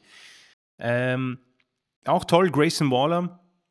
Ich muss ihm Respekt geben, denn das war unfassbar schwierig, vor allem am Anfang. Denn er kommt da raus und die Fans waren richtig heiß und sie haben ihn auch beschimpft und sie haben, sie waren so super laut und Manche haben Schwierigkeiten und er hat einfach drüber geredet und hat sich darauf auch nicht, ähm, er ist auch nicht darauf eingegangen, was sehr wichtig ist, denn viele Superstars gehen dann darauf ein und verlieren ein bisschen das Segment außer Kontrolle. Finn Balor ist ein super Beispiel, als äh, die Fans über seine Promo gesungen haben mit Seth Rollins. Ähm, und ich finde, dass er für mich auch ein super The Miz werden könnte in Zukunft. Ähm, die Talkshow hat er schon. Ähm, anbiedernd ist er so ein healiger Feigling, der halt äh, hin und wieder mal was gewinnt und eine Talkshow hat. Also da passt er wirklich gut hinein und er hat sich sehr gut hier mit Cena gemessen, im Gegensatz da, zum Beispiel zu einem Austin Fury. Und äh, deswegen tolle Sache. Freut mich auch. Ich habe irgendwie so ein, ein kleine, ja, nicht äh, wirklich Vorlieben für ihn, aber ich, ich finde ihn ganz gut und bin gespannt, was er in Zukunft bringen kann. Äh, Cena, wie gesagt, äh, kein anderer hätte das so bringen können, wie es mit London in, und WrestleMania aussieht. Ich bin nicht sicher, wann die nächste Mania wirklich frei ist. 41 oder 42. Ähm, also wird das, glaube ich, noch ein bisschen dauern. Aber ja, wäre ganz cool. Vielleicht, wenn es in London ist, vielleicht gönne ich mir das, damit ich das auch abgehackt habe mit WrestleMania in meinem Leben und dann kann ich in Ruhe schlafen gehen quasi. Aber Nee, ein tolles Segment für einen Pay-per-View, wo es auch richtig gut hineinpasst. Und äh, ich, das ist schon so lange her, dass ein richtig feines Segment so mitten im Pay-per-View war, das nicht stört. Also äh, Props an beide und Props auch an die Fans. Das war eigentlich ziemlich cool. Also ich, was ja nun klar ist, dass die nächste WrestleMania, wir nennen sie auch nicht WrestleMania 40, äh, sondern WrestleMania XL, ähm, Wobei, ja, XL ist doch nee, ist nicht ist nicht doch, ist 40. Stopp, muss ich prüfen. Muss ich prüfen. Ähm, dass die ist das das römische 40? Muss ich jetzt ich meine fast doch, weil Ja, L ja, ist du hast recht. 50 und und und X ist 10 und wenn die X vor der 50 steht, muss es 40 sein, Mhm, du hast äh, I recht. guess. So, ähm, wenn wenn die ist in Philly, das ist safe und ich glaube, die nächste steht noch nicht fest, die 41er. Ich ich meine, mein Gedächtnis befragen zu können und bin mir nicht sicher, ob ich das jetzt falsch abgespeichert habe. Aber ich weiß, als wir damals 2019 in New York waren bei WrestleMania 35, da lief während einer Pause während der Show ein Videoteaser. Und da wurde WrestleMania in, äh, Tampa Bay, Florida angekündigt. Die fiel dann ja aus wegen Corona. Ich weiß jetzt nicht mehr, ob das zu dem Zeitpunkt schon bekannt war und es nur so mal so 'ne Art Videoeinspielung war oder ob bei WrestleMania die äh, erst die nächste WrestleMania, sage ich mal, veröffentlicht wird, welche es denn sein wird und wo sie stattfindet. Wenn das so ist dann, äh, wird bei, äh, WrestleMania 40 in Philly vielleicht ein Video über die Leinwand laufen, die sagt WrestleMania 41 in London. Also, ich glaube, dass die Planungen für WrestleMania 41 jetzt grade am Laufen sind oder jetzt grade beginnen. Und wenn du dich dann in diesem Stadium mit einem John Cena so weit aus dem Fenster lehnst, dann kann das ein Indiz dafür sein, dass die Planungen vielleicht schon recht konkret sind. Muss man abwarten. Aber, ähm, nächstes Jahr safe nicht, aber vielleicht übernächstes. Lassen wir uns mal überraschen. Ja, was haben wir als Nächstes? Eine Überraschung, wo wir grad bei Überraschungen sind. Ähm, das Women's Ladder Match. Io Sky, Becky Lynch, Bayley, Zoey Stark, Zelina Vega, Trish Stratus traten an. 18 Minuten ging's und ich habe das Schlimmste befürchtet im Vorfeld. Äh, ich wurde positiv überrascht. Das war ein gutes Leitermatch. Und was mich dabei fast am meisten überraschte, Trish Stratus war gut. Mhm. Also, die die hat krasse Spots genommen. Sie hat viele Spots genommen. Sie passte gut in die Matchgeschichte. Ähm, generell das mit Trish und, äh, Zoey Stark und und Bayley und und Io Sky, finde ich, hat man ganz gut gelöst, dass dieser zusammenarbeiten, äh, Trish und Zoey insbesondere gegen Becky und Zelina Vega als, äh, ja, die Schweiz neutral zwischen allen Fronten sozusagen. Ähm, fand ich fand ich gut, auch äh, d auch sehr spotlastig. Wie gesagt, Trish hat ja ein, 2 ziemlich heftige Spots, äh, genommen, was mir sehr imponiert hat. Ähm, und auch diese kleinen Details. Äh, während des Matches hat hat Bayley, ähm, Io Sky ja von der Leiter, äh, geschubst und, äh oder in die Seile geschmissen und während sie das tat oder nachdem sie's getan hat, sie hat nicht irgendwie: „Hä ich habe dir eins aus“, sondern sie hat so 'n bisschen traurig geguckt, so nach: „Ah Mist, ich muss das jetzt machen.“ Finde ich total geil. Wenn man Stables auf diese Weise, ähm, entweder auseinanderbringt oder auch nicht oder sie zusammenlässt finde ich total gut, dass Bailey da so eine Art inneren Konflikt zumindest, äh, im Gesicht angedeutet hat. Fand ich richtig, richtig stark. Bailey sowieso super. Also, da kam ja auch dieses „Hey Bailey“, das hat sie dann irgendwie auch tierisch genervt. So wurde sie damals in England auch, äh, gefeiert, als sie noch, äh, Face war, noch zu NXT-Zeiten. Da waren sie auch mega over. Haben die Fans nicht vergessen. Bailey hat gut drauf, äh, reagiert. Ähm, ja, Io Sky hat natürlich ein, zwei äh, High-Flying-Moves gemacht. Äh, wenn ich noch einmal höre, Io Sky, Genius in the. Sky, dann äh, drehe ich durch. Und äh, ich, ich ertrage es auch nicht mehr, wenn Cole sagt, Their bodies flying everywhere. Ich kann es nicht mehr ertragen. Nun denn, ähm, Becky Lynch gewinnt nicht. Sie wird in einem ja, interessanten Spot kurz vor dem Finish an Bailey gekettet. Äh, süß fand ich dann aber, dass äh, Io Sky über Bailey einfach rüberkrabbelt und sich dann äh, den Koffer holt. Also, lange Rede, wenig Sinn. Das Match kann man sich angucken. Also, wenn ihr ähm, die Show noch nicht gesehen habt und euch was rauspickt, äh, das sollte man sich angucken, weil Chris und ich waren im Vorfeld jetzt nicht so begeistert oder voller Euphorie auf Bezug auf dieses Match. Äh, und sie haben uns wirklich überzeugt. Auch Trish, die wir wirklich schon äh, mit deutlichen Worten abgeschrieben haben, hat sich hier äh, wie der Baron von Münchhausen einen eigenen Schopf aus dem Sumpf gezogen, gewissermaßen.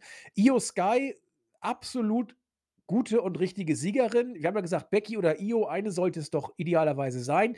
Jetzt ist es Io. Bin gespannt, wie man es mit Bailey weitererzählt.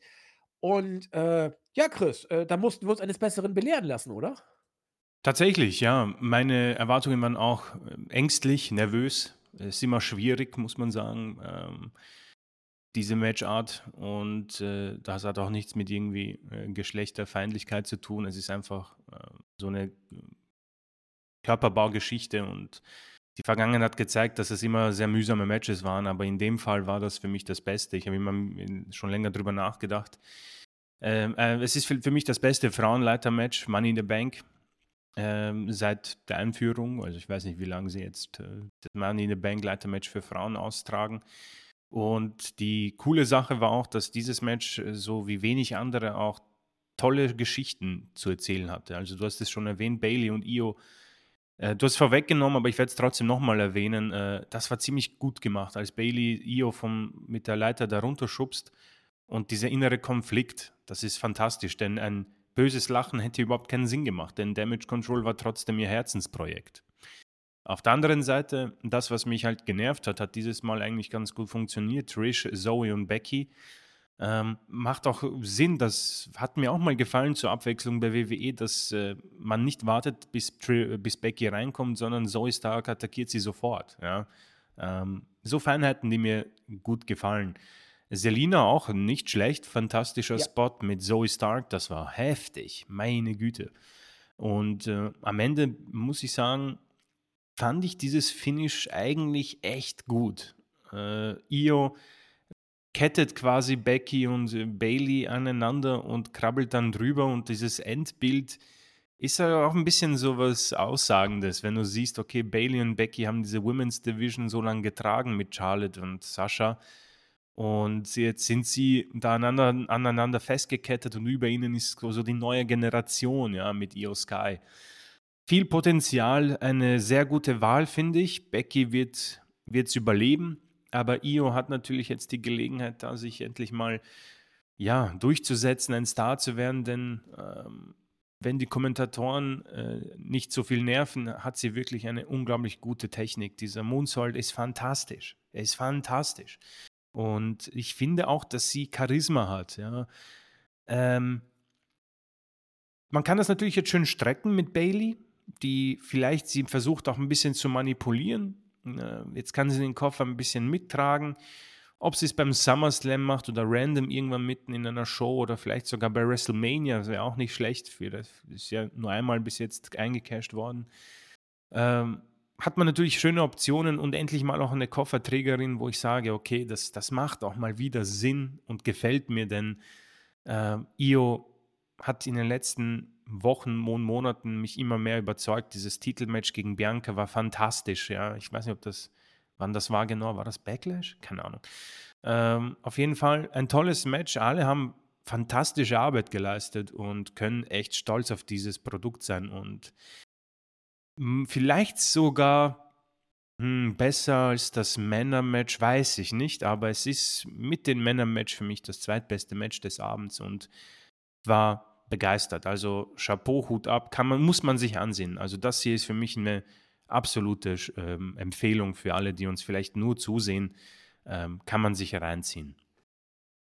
Ja, absolut. Also äh, wir haben, glaube ich, allen Workerinnen Props gegeben. Auch äh, Zoe Stark, finde ich, hat ihre Rolle verdammt stark gemacht. Ähm, sie sollte hier als so eine Art Schülerin und Untertan von äh, Trish Stratus sein. Und das hat sie geil gemacht. Sie ist, wie du schon gesagt hattest, vor dem Match gleich raus, hat äh, Becky angegriffen und als nur noch Trish und Zoe da waren, hat Zoe den Backup gemacht, damit Trish auf die Leiter krabbeln kann. Ähm, ich ich finde das konsequent und Ja, gut. ja, Das, ja, das das, das muss gut. man so machen. Und ich finde es auch gut, ähm, dass man im Vorfeld so deutlich gesagt hat, dass äh, Becky Lynch äh, noch nie den Koffer gehabt hat und ihn unbedingt haben will. Das ist geil, auch dass sie ihn dann nicht gewinnt. Du musst bei jedem Worker immer im Vorfeld sagen, das und warum das jetzt für ihn so unglaublich wichtig ist, sodass es für jeden irgendwie Sinn ergibt, äh, oder jede in diesem Fall Sinn ergibt, den Koffer zu gewinnen. Äh, und du kannst sie jetzt allein schon mit dieser Geschichte wieder im nächsten Jahr wieder reinbucken und äh, hast äh, wieder die Ausgangssituation, die noch mal gesteigert ist, weil sie letztes Jahr ja nicht gewinnen konnte. Also, das sind so Kleinigkeiten, ähm, da muss sich WWE drauf besinnen und da muss man hoffen, dass Vince McMahon, der ja nun nach allem, was man in den letzten News gehört hat, äh, der Feind aller Worker ist, weil er äh, Long-Term-Booking zerstört durch seine spontan genialen Eingebungen. Aber das ist das Salz, aus dem die Long-Term-Booking-Suppe ist, solche kleinen Details. Und da hat man hier bei diesem Match, finde ich, wirklich wenig wirklich wenig bis gar nichts falsch gemacht. Alle haben ihre Rolle erfüllt, alle haben storyline-mäßig ihre Rolle erfüllt und auch im Match selbst wirklich, äh, gut ihren Stiefel runtergearbeitet. Mehr als das. Jo, äh, nächstes Match, das hatte ich schon ganz vergessen. Also, boah, die Show fließt aber richtig gut, dachte ich. Dann ist jetzt ja gleich vorbei. Äh, fuck. Wir haben ja noch Rollins gegen Finn Balor. Und das war das war für mich schwer. Das war für mich wirklich schwer, dieses Match. Ähm, Stichwort, wir feiern die Themes, alle, nur nicht äh, von Finn Balor bitte, denn der kommt hier auch nicht als Dämon rein, ja? Der bekommt seine abgespeckte Theme-Version, die natürlich auch was hat, aber die eben nicht die Halle zum Mitsingen animiert. Äh, als Demon Entrance in England, also das hätte ich mir schon irgendwo Oh gegönnt, ja. hätte er auch ein paar Pops gekriegt und so wäre alles gut, sollte nicht sein. So, also ich habe mir das Entrance die Entrance angeguckt und dachte: „Na, guten Appetit, jetzt wird's ätzend.“ Und es wurde ätzend. Denn die Engländer als große, ja, Wrestling-Fans und, äh, Publikum, wie man sich's als Veranstalter nur wünschen kann, haben, äh, Rollins und Konsorten nicht nur den Gefallen getan, das Theme mitzusingen, äh, sondern auch, als das Theme zu Ende war, Rollins den Gefallen getan, der, äh, Breathe It In mäßig da stand, äh, gefühlte 10 Stunden das Theme auch noch weiter zu trällern. Natürlich ist das etwas, was cool ist. Natürlich ist das etwas, was in der Halle mega cool sogar ist, weil die Fans ein Stück weit, äh, s 'ne gute Zeit haben, die Show nicht entführen, im Gegenteil, sondern sogar, äh, WWE in die Karten spielen und Rollins-Fans finden's auch toll. Da ich meine Meinung dazu schon mehrfach kundgetan habe, war für mich jede Sekunde zunehmend schwieriger zu ertragen. War deswegen auch blöd, weil zur gleichen Zeit auf, äh, ZDF, äh, Hostile lief mit Christian Bale und dann habe ich da eben mal 'n bisschen rübergeschaltet. Als ich wieder zurückgeschaltet habe, sangen die immer noch. Dann dachte ich: „Okay, gucke ich noch mal 'n bisschen rüber“, habe noch 'n bisschen Christian Bale geguckt, wie er den Häuptling dann da rüber transportiert hat und wo er grade bei nach der Comanchen-Attacke, ähm, die junge Dame aufgelesen hat. Ähm, das fand ich dann deutlich spannender als das Wrestling-Match, sodass ich da irgendwie gar nicht alles gesehen habe. Was ich gesehen habe, war so, wie ich's erwartet habe. Es war gut geführt, es war flott und es war ein Rollins-Balor-Match. Da ich hier gar nicht erst versuchen möchte, ähm, ein Match zu kommentieren, das ich gar nicht in Gänze gesehen habe, äh, möchte ich dich bitten, Chris, dass du das vielleicht machst. Aber mein Eindruck war, äh, es war genau das, was wir erwartet hatten.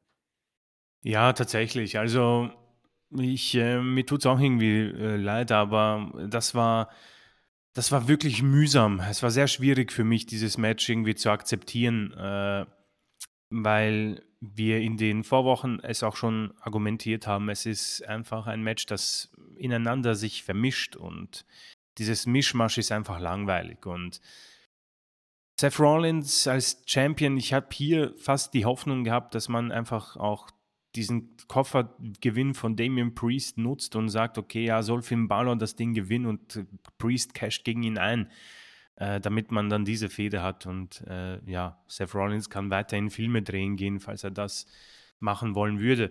Äh, das Positive ist, es war nach zwölfeinhalb Minuten vorbei. Das war eigentlich äh, für mich sehr überraschend. Ich hatte große Angst, dass das hier eine halbe Stunde geht. Äh, für die beiden tatsächlich auch eines der schlechteren Matches tatsächlich. Also was ich mir hier erwartet habe, ist eigentlich eher so ein 20, 22 Minuten Technik-Festival, wo man sagen kann, ja, das ist definitiv dreieinhalb, vielleicht sogar vier Sterne, nur man hat es halt irgendwie mehrmals gesehen und es ist einfach von beiden Superstars die Hoch- und die, die Hochzeit für mich persönlich vorbei, ja. Man hat es irgendwie dämlich gelöst, das Finish war absolut grauenhaft, also für mich ist das absolut dämlich gewesen. Damien Priest kommt heraus, setzt sich hin, steht auf. Finn Balor ist geschockt aus irgendeinem Grund. Er hat nicht mal irgendwie was gemacht. Er hat nicht mal angedeutet, dass er den Koffer eincasht. Ist Wobei ich auch nicht verstehe, warum er überhaupt aufgestanden ist, ja, ehrlich gesagt. Das, ist, das war wirklich furchtbar. Und Finn Balor sieht aus wie der absolut größte Vollidiot. Und ja, die, der Coup de Gras geht daneben. Rollins stompt und sieht dann ängstlich in Richtung Damien Priest, der einfach nur dasteht. Ähm, alles daran war jetzt nicht schlecht. Wie gesagt, die beiden sind feine Techniker und das möchte ich auch irgendwie hervorheben, dass das auch in Ordnung ist, ja. Aber puh, ich war schon mehr als bereit für den Main Event und das hat echt, ähm, so, selbst für zwölfeinhalb Minuten hat sich ein bisschen gezogen. Äh, ja. Damien Priest, du hast schon angesprochen, ich werde die Leute auch nicht weiter langweilen. Dieser Cash-In-Versuch ist ein bisschen Foreshadowing und es erinnert mich jetzt schon an aus den Furies Koffer äh, Regentschaft. Das, das wird sicher nichts.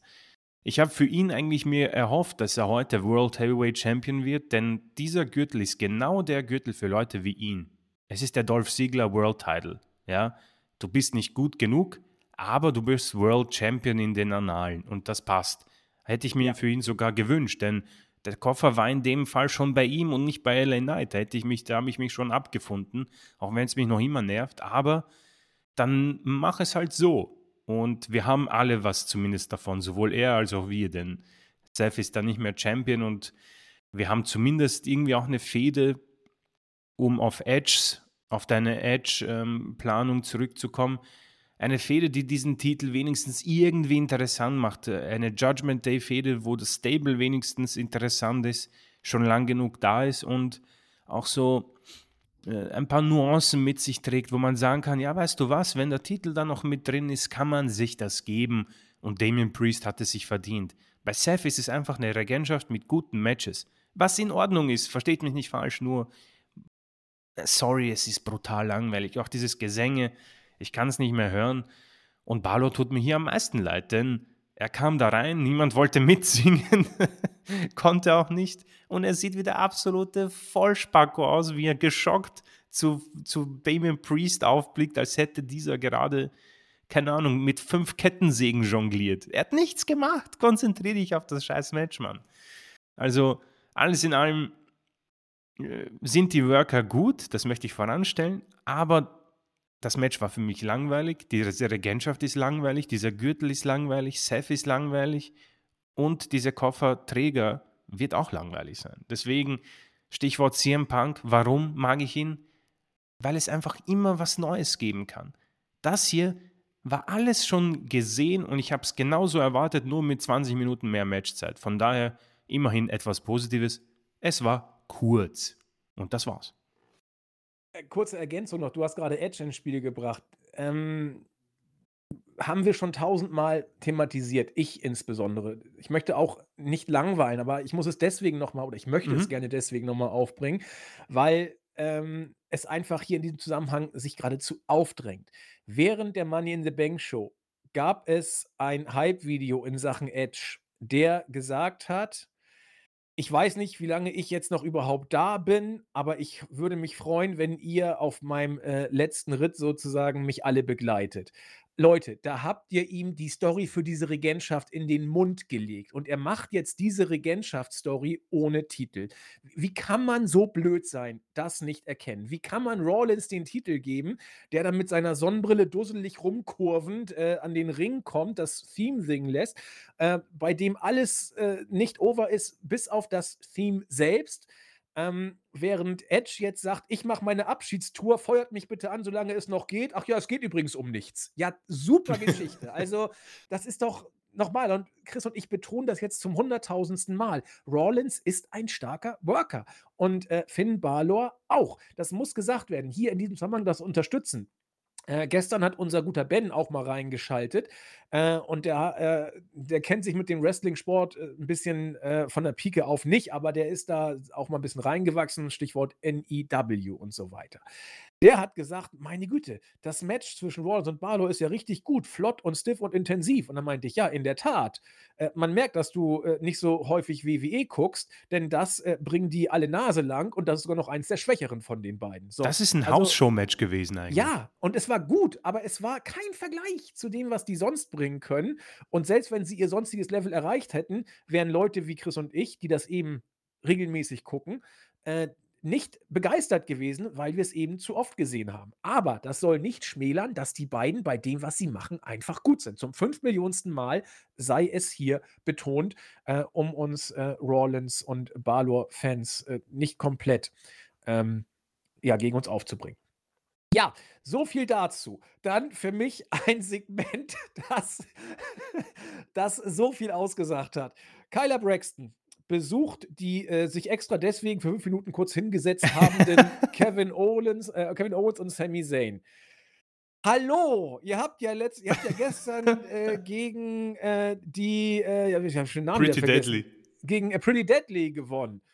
Owens guckt extrem genervt und sagt, ja, wir freuen uns auch. Und es ist total geil, dass wir hier in England sind und die Crowd ist geil, um äh, to say the least, so nach dem Motto. Ich dachte, der kotzt Kyler gleich aufs Mikrofon. Mann, hatte der keinen Bock das was. zu sitzen. Und er, er tat mir leid. Er tat mir so leid, dass er da überhaupt dieses Schrottsegment machen musste. Übrigens auch äh, äh, Sami Zayn hatte null Bock, hat da seine Phrase runtergedrescht. Ja, und jetzt kommt noch der Main Event. Ihr werdet sicher verstehen, dass ich da äh, emotional sehr äh, involviert bin. Owens kotzt zum zweiten Mal gefühlt. Äh, und dann waren sie froh, dass sie ihre Titel hochhalten mussten und schnell weglaufen konnten. Zayn hat es nicht mal gemacht, glaube ich. Oh, war das schlecht. was, was, was soll dieses Schrottsegment? Der arme Owens. Also, ähm, wir, haben das jetzt nur öfter schon gesehen, dass dem gefühlt hier alles gegen den Strich geht, alles auf den Senkel äh, und dann scheuchst du ihn raus, er muss anbiedernde Catchphrases beim Publikum bringen und anders als John Cena, der alles reingelegt hat, hat Owens nicht mal so getan, als würde er seine Verachtung irgendwie äh, zurückhalten. Ähm, was natürlich äh, authentisch ist, er weiß, wann eine Crowd geil ist und wann nicht. Und das war auch glaube ich, schon echt, das war ernsthaft gemeint, dass er die Crowd da äh, praisen wollte.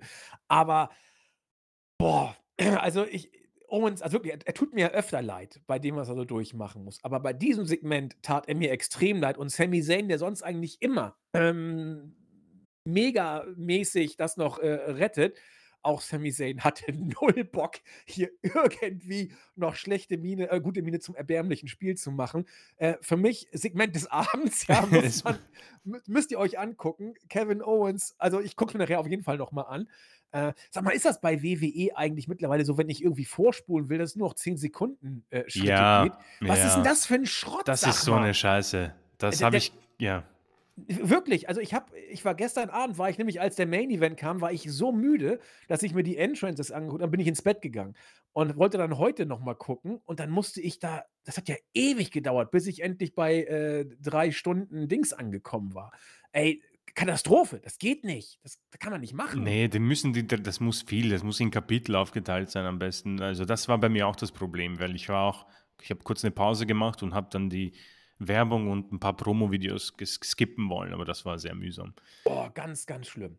Na ja, auf jeden Fall, äh, nachdem Kevin Owens, äh, ja, großartig war, ja, kam dann der Main Event und ich muss gestehen, es war wieder was da. Also, es hat wieder geknistert. Also, das das kriegen die immer noch hin. Auch, äh, Hype-Videos sehr gut zusammengefasst. Ähm, ja, und dann ging's los. Entrance erst mal der Usos. Großer Pop.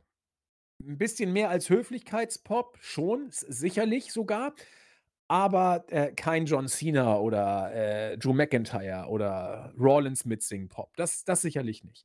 Aber sehr, sehr, sehr, sehr groß. So, dann, äh, Roman und Sikoa. Ähm, die Fans wussten nicht so genau, was sie machen sollten. Reaktionen waren da, auch gespalten. 'N paar Pops, 'n paar Buhrufe, weil ja, Reigns muss ja ausgebuht werden, aber er ist ja nun mal derjenige welcher. Ähm, alle großartig. Solo großartig, Reigns großartig, Heyman großartig. Wir wiederholen uns da auch. Dann das Match. Hm man wird wohl sagen können, dass es 5 bis 10 Minuten zu lang war. Zumindest fühlte es sich für mich so an. Andererseits war's bei diesem Match für mich okay, ehrlich gesagt, weil äh, und da war für mich wirklich der Star des Matches, äh, wieder Solo Sikoa, der mit seinem Gesichtsausdruck das Match getragen hat, finde ich. Also, er war für mich der Faktor in in diesem Match. Erst mal, ähm, dass er keine Miene verzogen hat, die ganze Zeit über, äh, als es losging. Ähm, sich man hat aber trotzdem innerlich gemerkt, dass da was brodeln soll und dass er es uns so rüberbringt. Ich habe es auch sofort gekauft. Äh, legt sich mit seinen Brüdern an. Reigns sagt so: „Es reicht, jetzt will ich eingetaggt werden.“ Und man hat gesehen, dass es in Solo irgendwie brodelt. Also, alle haben damit gerechnet, dass Solo irgendwie turnen könnte. Ähm, ich gehe erst mal nur auf die Matchgesch also, auf auf auf Solo ein in diesem Match. Das Match selbst, da gehen wir nachher natürlich noch oder gleich noch ausführlich drauf ein. Ähm es gab dann ja diese Phase, wo Reigns angefangen hat, im Ring rumzuheulen, weil es nicht geklappt hat, äh, dass, äh, die beiden Usos aufeinanderliegend gepinnt werden konnten, weil sie beide den Doppel-Kickout gemacht haben. Das hat Reigns zum einen völlig verstört, zum anderen hat er dann erst mal rumgeheult.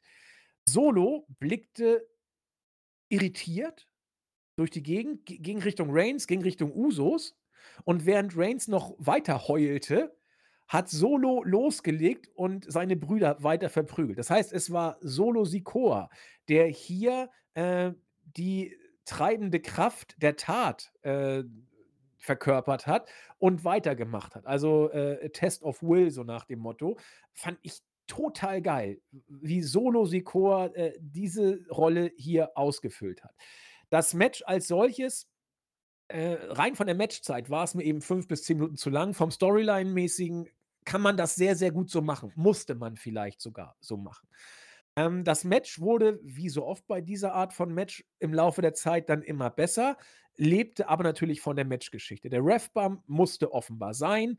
Äh, das hat alles schon so 'n bisschen Tradition und läuft sich auch tot, haben wir auch schon gesagt, aber es war in Ordnung. Ähm, ich würde euch empfehlen, wenn ihr dieses Match noch nicht gesehen habt und in der Storyline drin seid, guckt euch die ganzen 32 Minuten an. Das das sollte man tun. Wenn ihr, äh, nur die Finish-Phase haben wollt, guckt euch die letzte Viertelstunde an. Das könnte vielleicht auch ausreichen. Äh, lange Rede, kurzer Sinn. Am Ende konnten die Usos aus, äh, dem, äh, Samoan Spike und dem Spear ich glaube, Jay war's, der ausgekickt ist, äh, konnten konnte Jay auskicken und, äh, auch noch mal aus'm anderen Spear konnte Jay auskicken. Das war das waren 2 Nearfalls, die die Halle komplett wachgerüttelt hatten, muss man sagen. Und, äh, am Ende haben's tatsächlich, äh, die Usos geschafft. Relativ unspektakulär nach 'm ganz normalen Frog Splash von Jay, äh, gegen Roman, der davor allerdings auch schon gut eingesteckt hatte. Riesenpop und, ähm, ja, Äh, Heyman guckte völlig sprachlos, konnte es nicht glauben. Ich ehrlich gesagt auch nicht zuerst. Ich dachte, wenn jemand den Pin frisst, dann Solo. Jetzt hat man es mit Reigns gemacht. Ähm, und Solo auch noch als den dargestellt, der eigentlich der Willensstärkere ist, komischerweise. Also man, man geht wirklich weit. Also wie die Amis sagen, äh, go on a limb oder so heißt das, keine Ahnung. Also man, man riskiert jetzt wirklich was.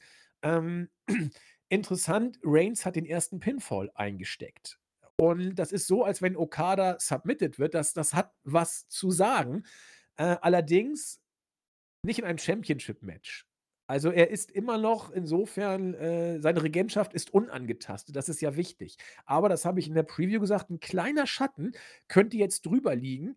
Andererseits ist das vielleicht der Schatten, der jetzt kommen muss, um das Ganze weiter heiß zu halten. Denn sie haben hier wirklich mehr als nur ein kleines Ausrufezeichen gesetzt, dadurch, dass Jay Roman gepinnt hat. Mhm. Das war ein Upset. Wir haben gesagt, Chris, die Usos müssen gewinnen. Dass sie so gewinnen, das ist doch ein bisschen special, oder? Auf jeden Fall. Ähm, man weiß gar nicht, wo man hier anfangen soll bei diesem Match. Es ist ähm, unglaublich spannend, das auseinander zu analysieren. Und zunächst vielleicht das Match an sich. Also, Tag Team Wrestling ist so eine Sache bei WWE und wir erinnern uns, glaube ich, beide sehr, sehr gerne an NXT-Hochzeiten. Ähm, das war das hier definitiv nicht. Ja? Wenn du das Match so an sich siehst oder es jemanden zeigst, der kein Wrestling-Fan ist, den, den wirst, der wird aufstehen nach zehn Minuten und sagen, ja, nee, Bur, ich muss was anderes machen mit meinem Leben. Aber wenn du drin bist und diese Storyline verstehst, dann wird aus einem Drei-Sterne-Match, was es hier wahrscheinlich so ist, vier plus, weil diese. Ja, das muss safe vier Sterne plus sein, ja. Dass diese Kleinigkeiten sind unglaublich genial gewesen. Also ich finde es wirklich gut, dass du Solo Sikoa angesprochen hast, denn genau diesen Moment habe ich fast am meisten gefeiert. Der Tribal Chief, der weint, vergefühlt und sprachlos ist und nicht mehr weiter weiß, muss von Solo äh, aufgerappelt werden, der einfach, das war so genial, der, der blickt in die Crowd, ist wahrscheinlich auch so, oh, der kickt ja aus und macht einfach weiter. Fantastisch. Solo. Ja das ist äh, perfektes Booking um diesen Mann, muss man sagen. Und er macht es aber auch so großartig. er seit, seit Monaten. Wirklich. Solo ist, der wird immer mehr zum heimlichen Star. Der wird wirklich, also der übernimmt die Rolle von Sami Zayn ein bisschen. Ähm, und natürlich slow beginning, aber ich denke mal, man musste die Crowd auch ein bisschen mitspielen lassen. Und für mich auch, und das zeigt für mich Roman Reigns vielleicht, der noch immer gehatet wird, vielleicht wegen der langen Regentschaft, aber ich bin immer begeistert von diesem, von dieser, ähm, von diesem Wechsel, beziehungsweise auch seiner Erweiterung seines Mimikspiels und äh, seiner Evolution von diesem Roman Reigns, der eigentlich so dieses Tag-Team-Wrestler war mit Seth Rollins und sich mitreißen lassen musste von Ambrose und eben den letzteren genannten Rollins, zu einem, der so gut mit der Crowd spielen kann. Die haben ja sämtliche Sachen gesungen, quasi steht auf, wenn ihr Roman Reigns hasst und er setzt sich hin. Und es ist nicht dämlich gemacht, es ist nicht so kindisch, sondern es wirkt einfach richtig gut. Und wie er dann Heyman sagt, was machen wir überhaupt hier? London, das sind doch alles Spinner, das sind alles dämliche das war geil. Trottel. Der dümmste Platz der Welt ist das. Wirklich. Doch.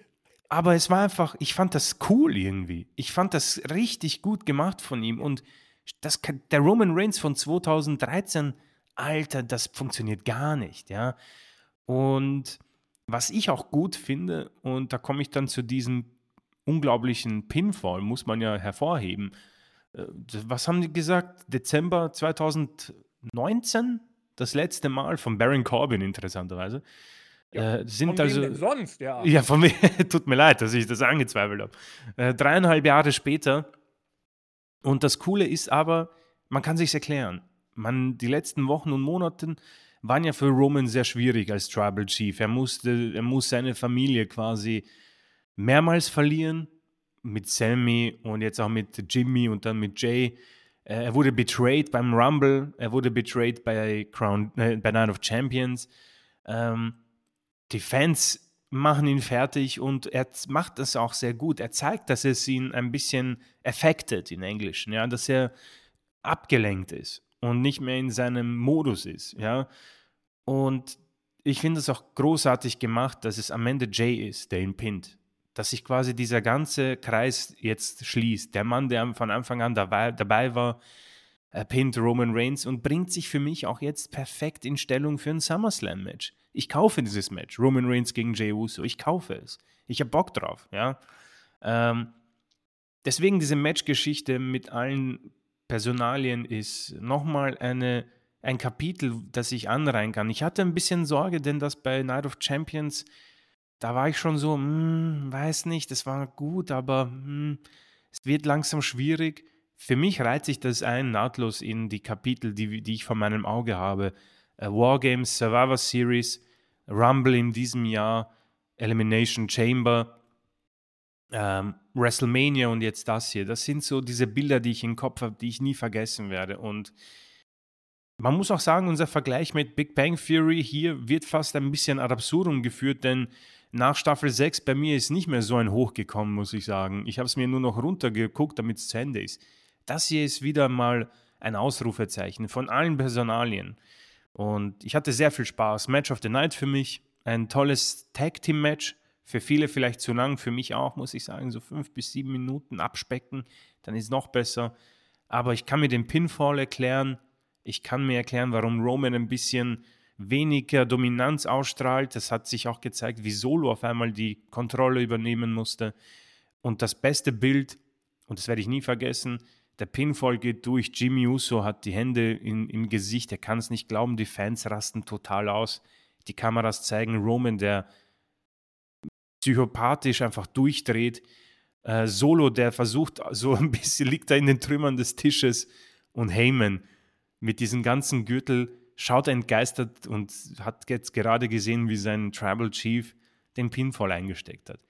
Ähm, This is Cinema gibt diese Memes von Martin Scorsese. Das ist wirklich großes Kino gewesen und äh, zeigt, dass diese Bloodline-Story von WWE gut gemacht wird und sie schaffen es tatsächlich, etwas, was ich insgeheim ein bisschen für tot geglaubt habe, gehalten habe, nochmal mit einem Feuer zu beleben. Also ich habe Bock auf SummerSlam, um ehrlich zu sein. Ich habe Bock auf Roman gegen Jay.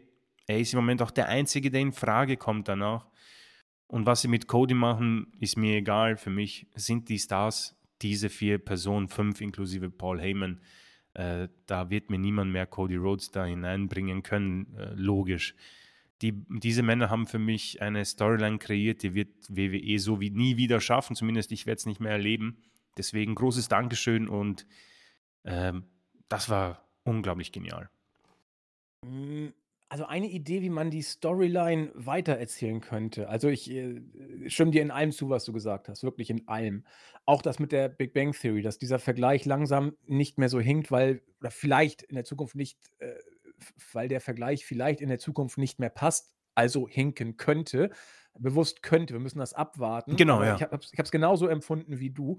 Ähm, also das ist jetzt wirklich sehr tief und fast schon in die Breaking Bad Trickkiste gegriffen, was ich mir jetzt ausdenke. Aber es, es wäre folgerichtig, so wie man es erzählt, auch wie die, wie die Zuschauer es angeteased haben, auch wie die Geschichte da erzählt wurde vor dem Match. Ähm, Chris und ich haben ja gesagt, es wäre faul, wenn die Usos jetzt, wenn sie gewinnen, wieder zur Bloodline zurückkommen würden.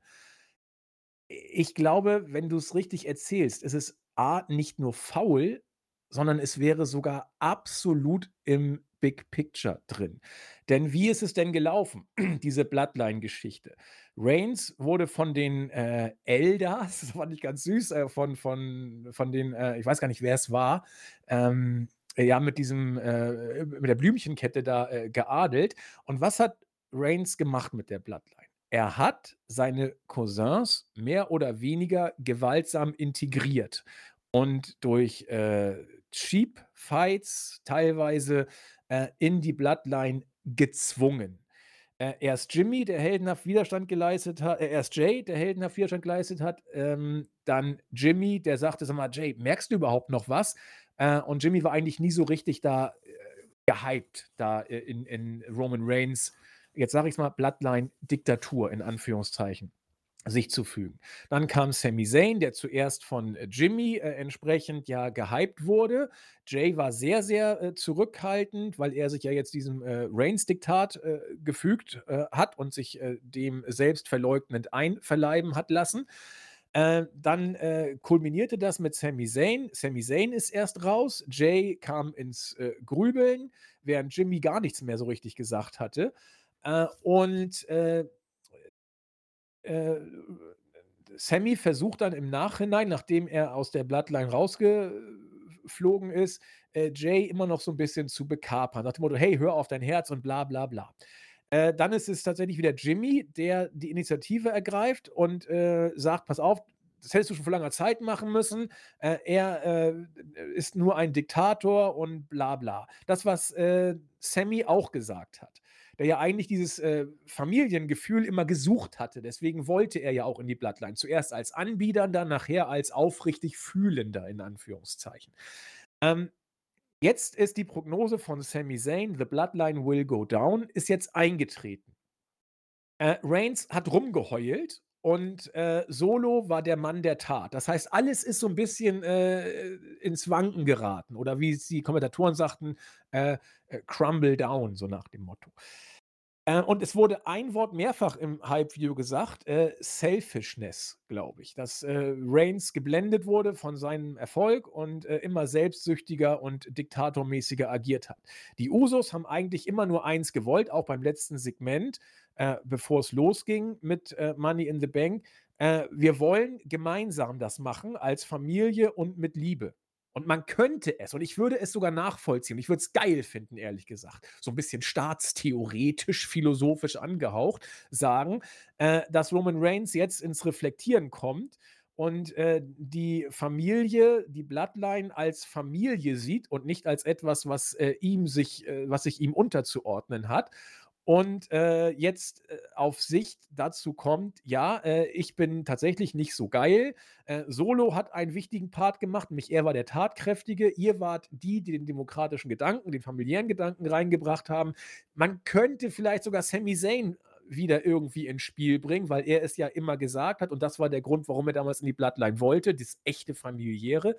Also so könnte man die Bloodline regroupen und es wird sich nicht so anfühlen, als ob man kalten Kaffee aufwärmt, zumindest für mich nicht, wenn man es so erzählt sondern dass die Bloodline von einer Diktatur hin zu einer gelebten Familiendemokratie ist, wo jeder wichtig ist und zwar auch wirklich wichtig und nicht nur das macht, was äh, Reigns sagt. Wenn man es so ins, ich weiß nicht, Chris, ich finde die Idee irgendwie ganz cool, weil es auch so ein bisschen Breaking Bad äh, Storytelling reinbringt. Oder schieße ich da übers Ziel hinaus gerade? Äh, na, ich, äh, es wird ja hin und wieder auch in Filmen oder in Serien so inszeniert, dass äh, Brüder oder Familienmitglieder oder beste Freunde im Vorhinein erstmal richtig streiten müssen. Vielleicht sogar einen Kampf ähm, haben genau. müssen, genau. um das, um dadurch halt zusammengeschweißt zu werden, immer mehr. Äh, das wäre äh, halt eine Ansetzung, da muss WWE halt ordentliche Kreativität beweisen, denn das ist nicht so einfach zu inszenieren, ja. Also äh, es wird ja eigentlich bei vielen Filmen, das wird jetzt irgendwie bei Fast and the Furious immer mehr inszeniert, dass zum Beispiel auch der Bruder von Dom, also John Cena in dem Fall ja böse war und dann mussten sie erstmal gegeneinander sein, um wieder zusammenzukommen. Und äh, so könnte man das hier natürlich auch machen. Also ich persönlich bin nach diesem Match irgendwie sogar wohlwollend dem gegenüber, weil ich das nicht mehr, ich möchte das nicht sterben sehen, diese Bloodline. Dieses Match hat mich nochmal zurückgeholt ein bisschen. Ich ja. war nämlich schon in diesem, ja, wenn es jetzt zu Ende geht, bin ich auch einverstanden, weil langsam merkt man, dass die Segel, dass der Wind zu Ende geht. Und auf einmal kommt da irgendwie so ein richtiger Tornado und bringt uns wieder nach oben.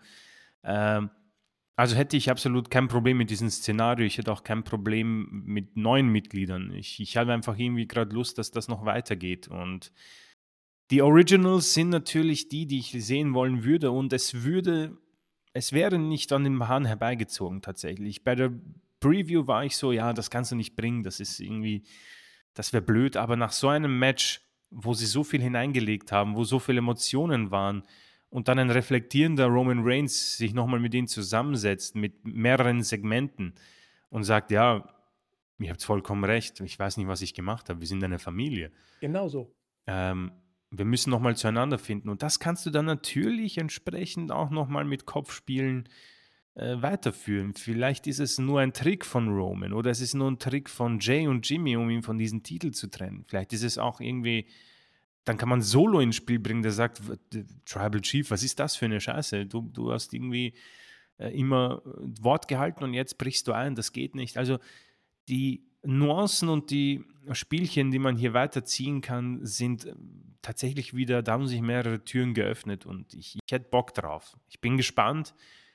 Ich habe der WWE das hier mal nicht so getraut. Jetzt bin ich tatsächlich mal offen gegenüber, was man hier noch bringen kann. Also Respekt, das ist tatsächlich ähm, ein großes Kino, muss ich mir wiederholen. Vor allen Dingen, weil da sind wir uns auch wieder beide sehr ähnlich. Die, wir wollen eigentlich gerne noch ein bisschen mehr von der Bloodline haben, weil komischerweise, es läuft jetzt drei Jahre und wir finden es immer noch großartig. Ähm, aber eins scheint mir auch klar, du wirst die Bloodline nicht ohne die Usos erzählen können. Das, das, das, Mhm. wird, das wird einfach schwierig. Und deswegen habe ich ja auch gesagt, die Usos müssen hier gewinnen. Da waren Chris und ich uns ja auch einig. Und dann hätte man es noch so weiter hindümpeln lassen können. Okay, dann muss Reigns nochmal da und muss sich dann wieder ins rechte Licht bringen und dann muss er die Usos verstoßen. Das wäre alles ein, ein Abflammen des Feuers gewesen. Aber so, wie Chris sagt, ich bin da auch vollkommen bei ihm, so, so flammt das nochmal richtig auf, da kommen neue Möglichkeiten rein. Und du musst jetzt eigentlich den nächsten Storyline-Schritt gehen über den geläuterten Roman. Vielleicht muss auch Solo sich erstmal gegen ihn äh, wenden, so nach dem Motto, hier, äh, was bist du denn für ein lascher Anführer? Fängst du an wie Cry Like a Bitch im Ring rumzuholen? Und ich muss dann die, äh, die äh, Kartoffeln aus dem Feuer holen äh, was soll das denn? So Reigns, also man muss jetzt über die Reflexionsphase gehen, wenn du die Storyline weiter äh, retten und heiß halten möchtest. Vor allen Dingen mit den Protagonisten, die es da sind. Und äh, da bin ich bei Chris, da hat man jetzt neue Türen aufgemacht und ich hoffe, man tut es, weil gestern waren alle fünf Beteiligten Weltklasse. Wirklich. Und, und Solo stach ein bisschen heraus. Der war so noch über Heyman, der war über Roman. Roman war auch stark. Also da, da rumzuheulen äh, im Ring und Verzweiflung und was auch immer. Die Usos ähm, sind, sind super als, als die Babyfaces, denen die Sympathien zufliegen, haben es auch gut gemacht. Aber wie so oft bei solchen Storylines sind es dann wirklich die Heels, die man im Blick hat. Zumindest bei mir ist das so. Und da war äh, Reigns großartig, Heyman großartig und Solo überragend sogar. Und äh, wir hoffen mal, dass das so weitergeht. Äh, damit bleibt ein, äh, ja, muss ich sagen, richtig guter Pay-Per-View. Hättest du, äh, das klingt jetzt hart, aber hättest du Rollins gegen Balor rausgelassen, äh, wäre es vielleicht überragender gewesen. Denn auch das Women's Tag Team Match hatte zumindest ein Storytelling-Upset äh, gehabt und war vor dem Hintergrund berechtigt auf der Card. Äh, Rollins gegen Balor war von vorne bis hinten Füller-Match, hätte es nicht gebraucht. Gut, es tat jetzt auch nicht weh, weil es dafür wrestlerisch eben ordentlich war. Ähm, aber ansonsten bleibt ein richtig, richtig guter Pay-Per-View, wie Chris und ich fanden. Wir waren äh, sind äh, deutlich ähm, Mhm. äh, positiv überrascht worden. Und äh, ja, damit sind wir für heute auch schon am Ende. Wir werden am Donnerstag noch mal das ein oder andere wieder aufleben lassen und noch, äh, wie gesagt, äh, äh, Insider-Informationen äh, einstreuen lassen, also Pseudo-Insider-Informationen oder exklusive Informationen oder Eindrücke besser gesagt. Und die Raw-Ausgabe äh, verfrühstücken, die ja nun auch bald ansteht. Und da freue ich mich schon drauf. Gebe aber jetzt natürlich erstmal unserem Chris die Schlussworte. Ja, also man muss sagen, äh, das ist ein echt sauberer Pay-per-view gewesen, jetzt im Nachhinein nochmal mit der Besprechung. Ich fand ihn schon gestern gut und jetzt fand ich es nochmal, habe ich mich bestätigt gefühlt. Also Abzüge für mich diese Geschichte mit äh, dem Versuch des Cash-ins und natürlich der falsche Kofferträger.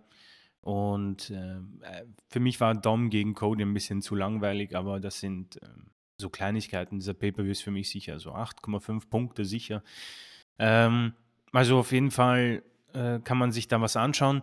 Und sonst äh, freue ich mich auch schon auf Donnerstag und äh, bin gespannt, was für ja, weitere Insights wir bekommen werden. Also da, da bin ich auch gespannt, ob sich das irgendwie auch unterscheidet mit dem äh, Wohnzimmererlebnis. Also äh, wird es dann auch wieder Kommentare geben, die wir vorlesen. Ich weiß nicht mal, wie es aussieht. Ich glaube, wir haben ein 5 zu 5 gerettet, was ich so mitbekommen habe aus der Vorwoche. Ja, ich hoffe. Also ich glaube, also die, wo wir dachten, wir könnten gewinnen, haben wir, glaube ich, gewonnen. Ja. Und die, wo wir nicht, äh, da lagen wir voll daneben.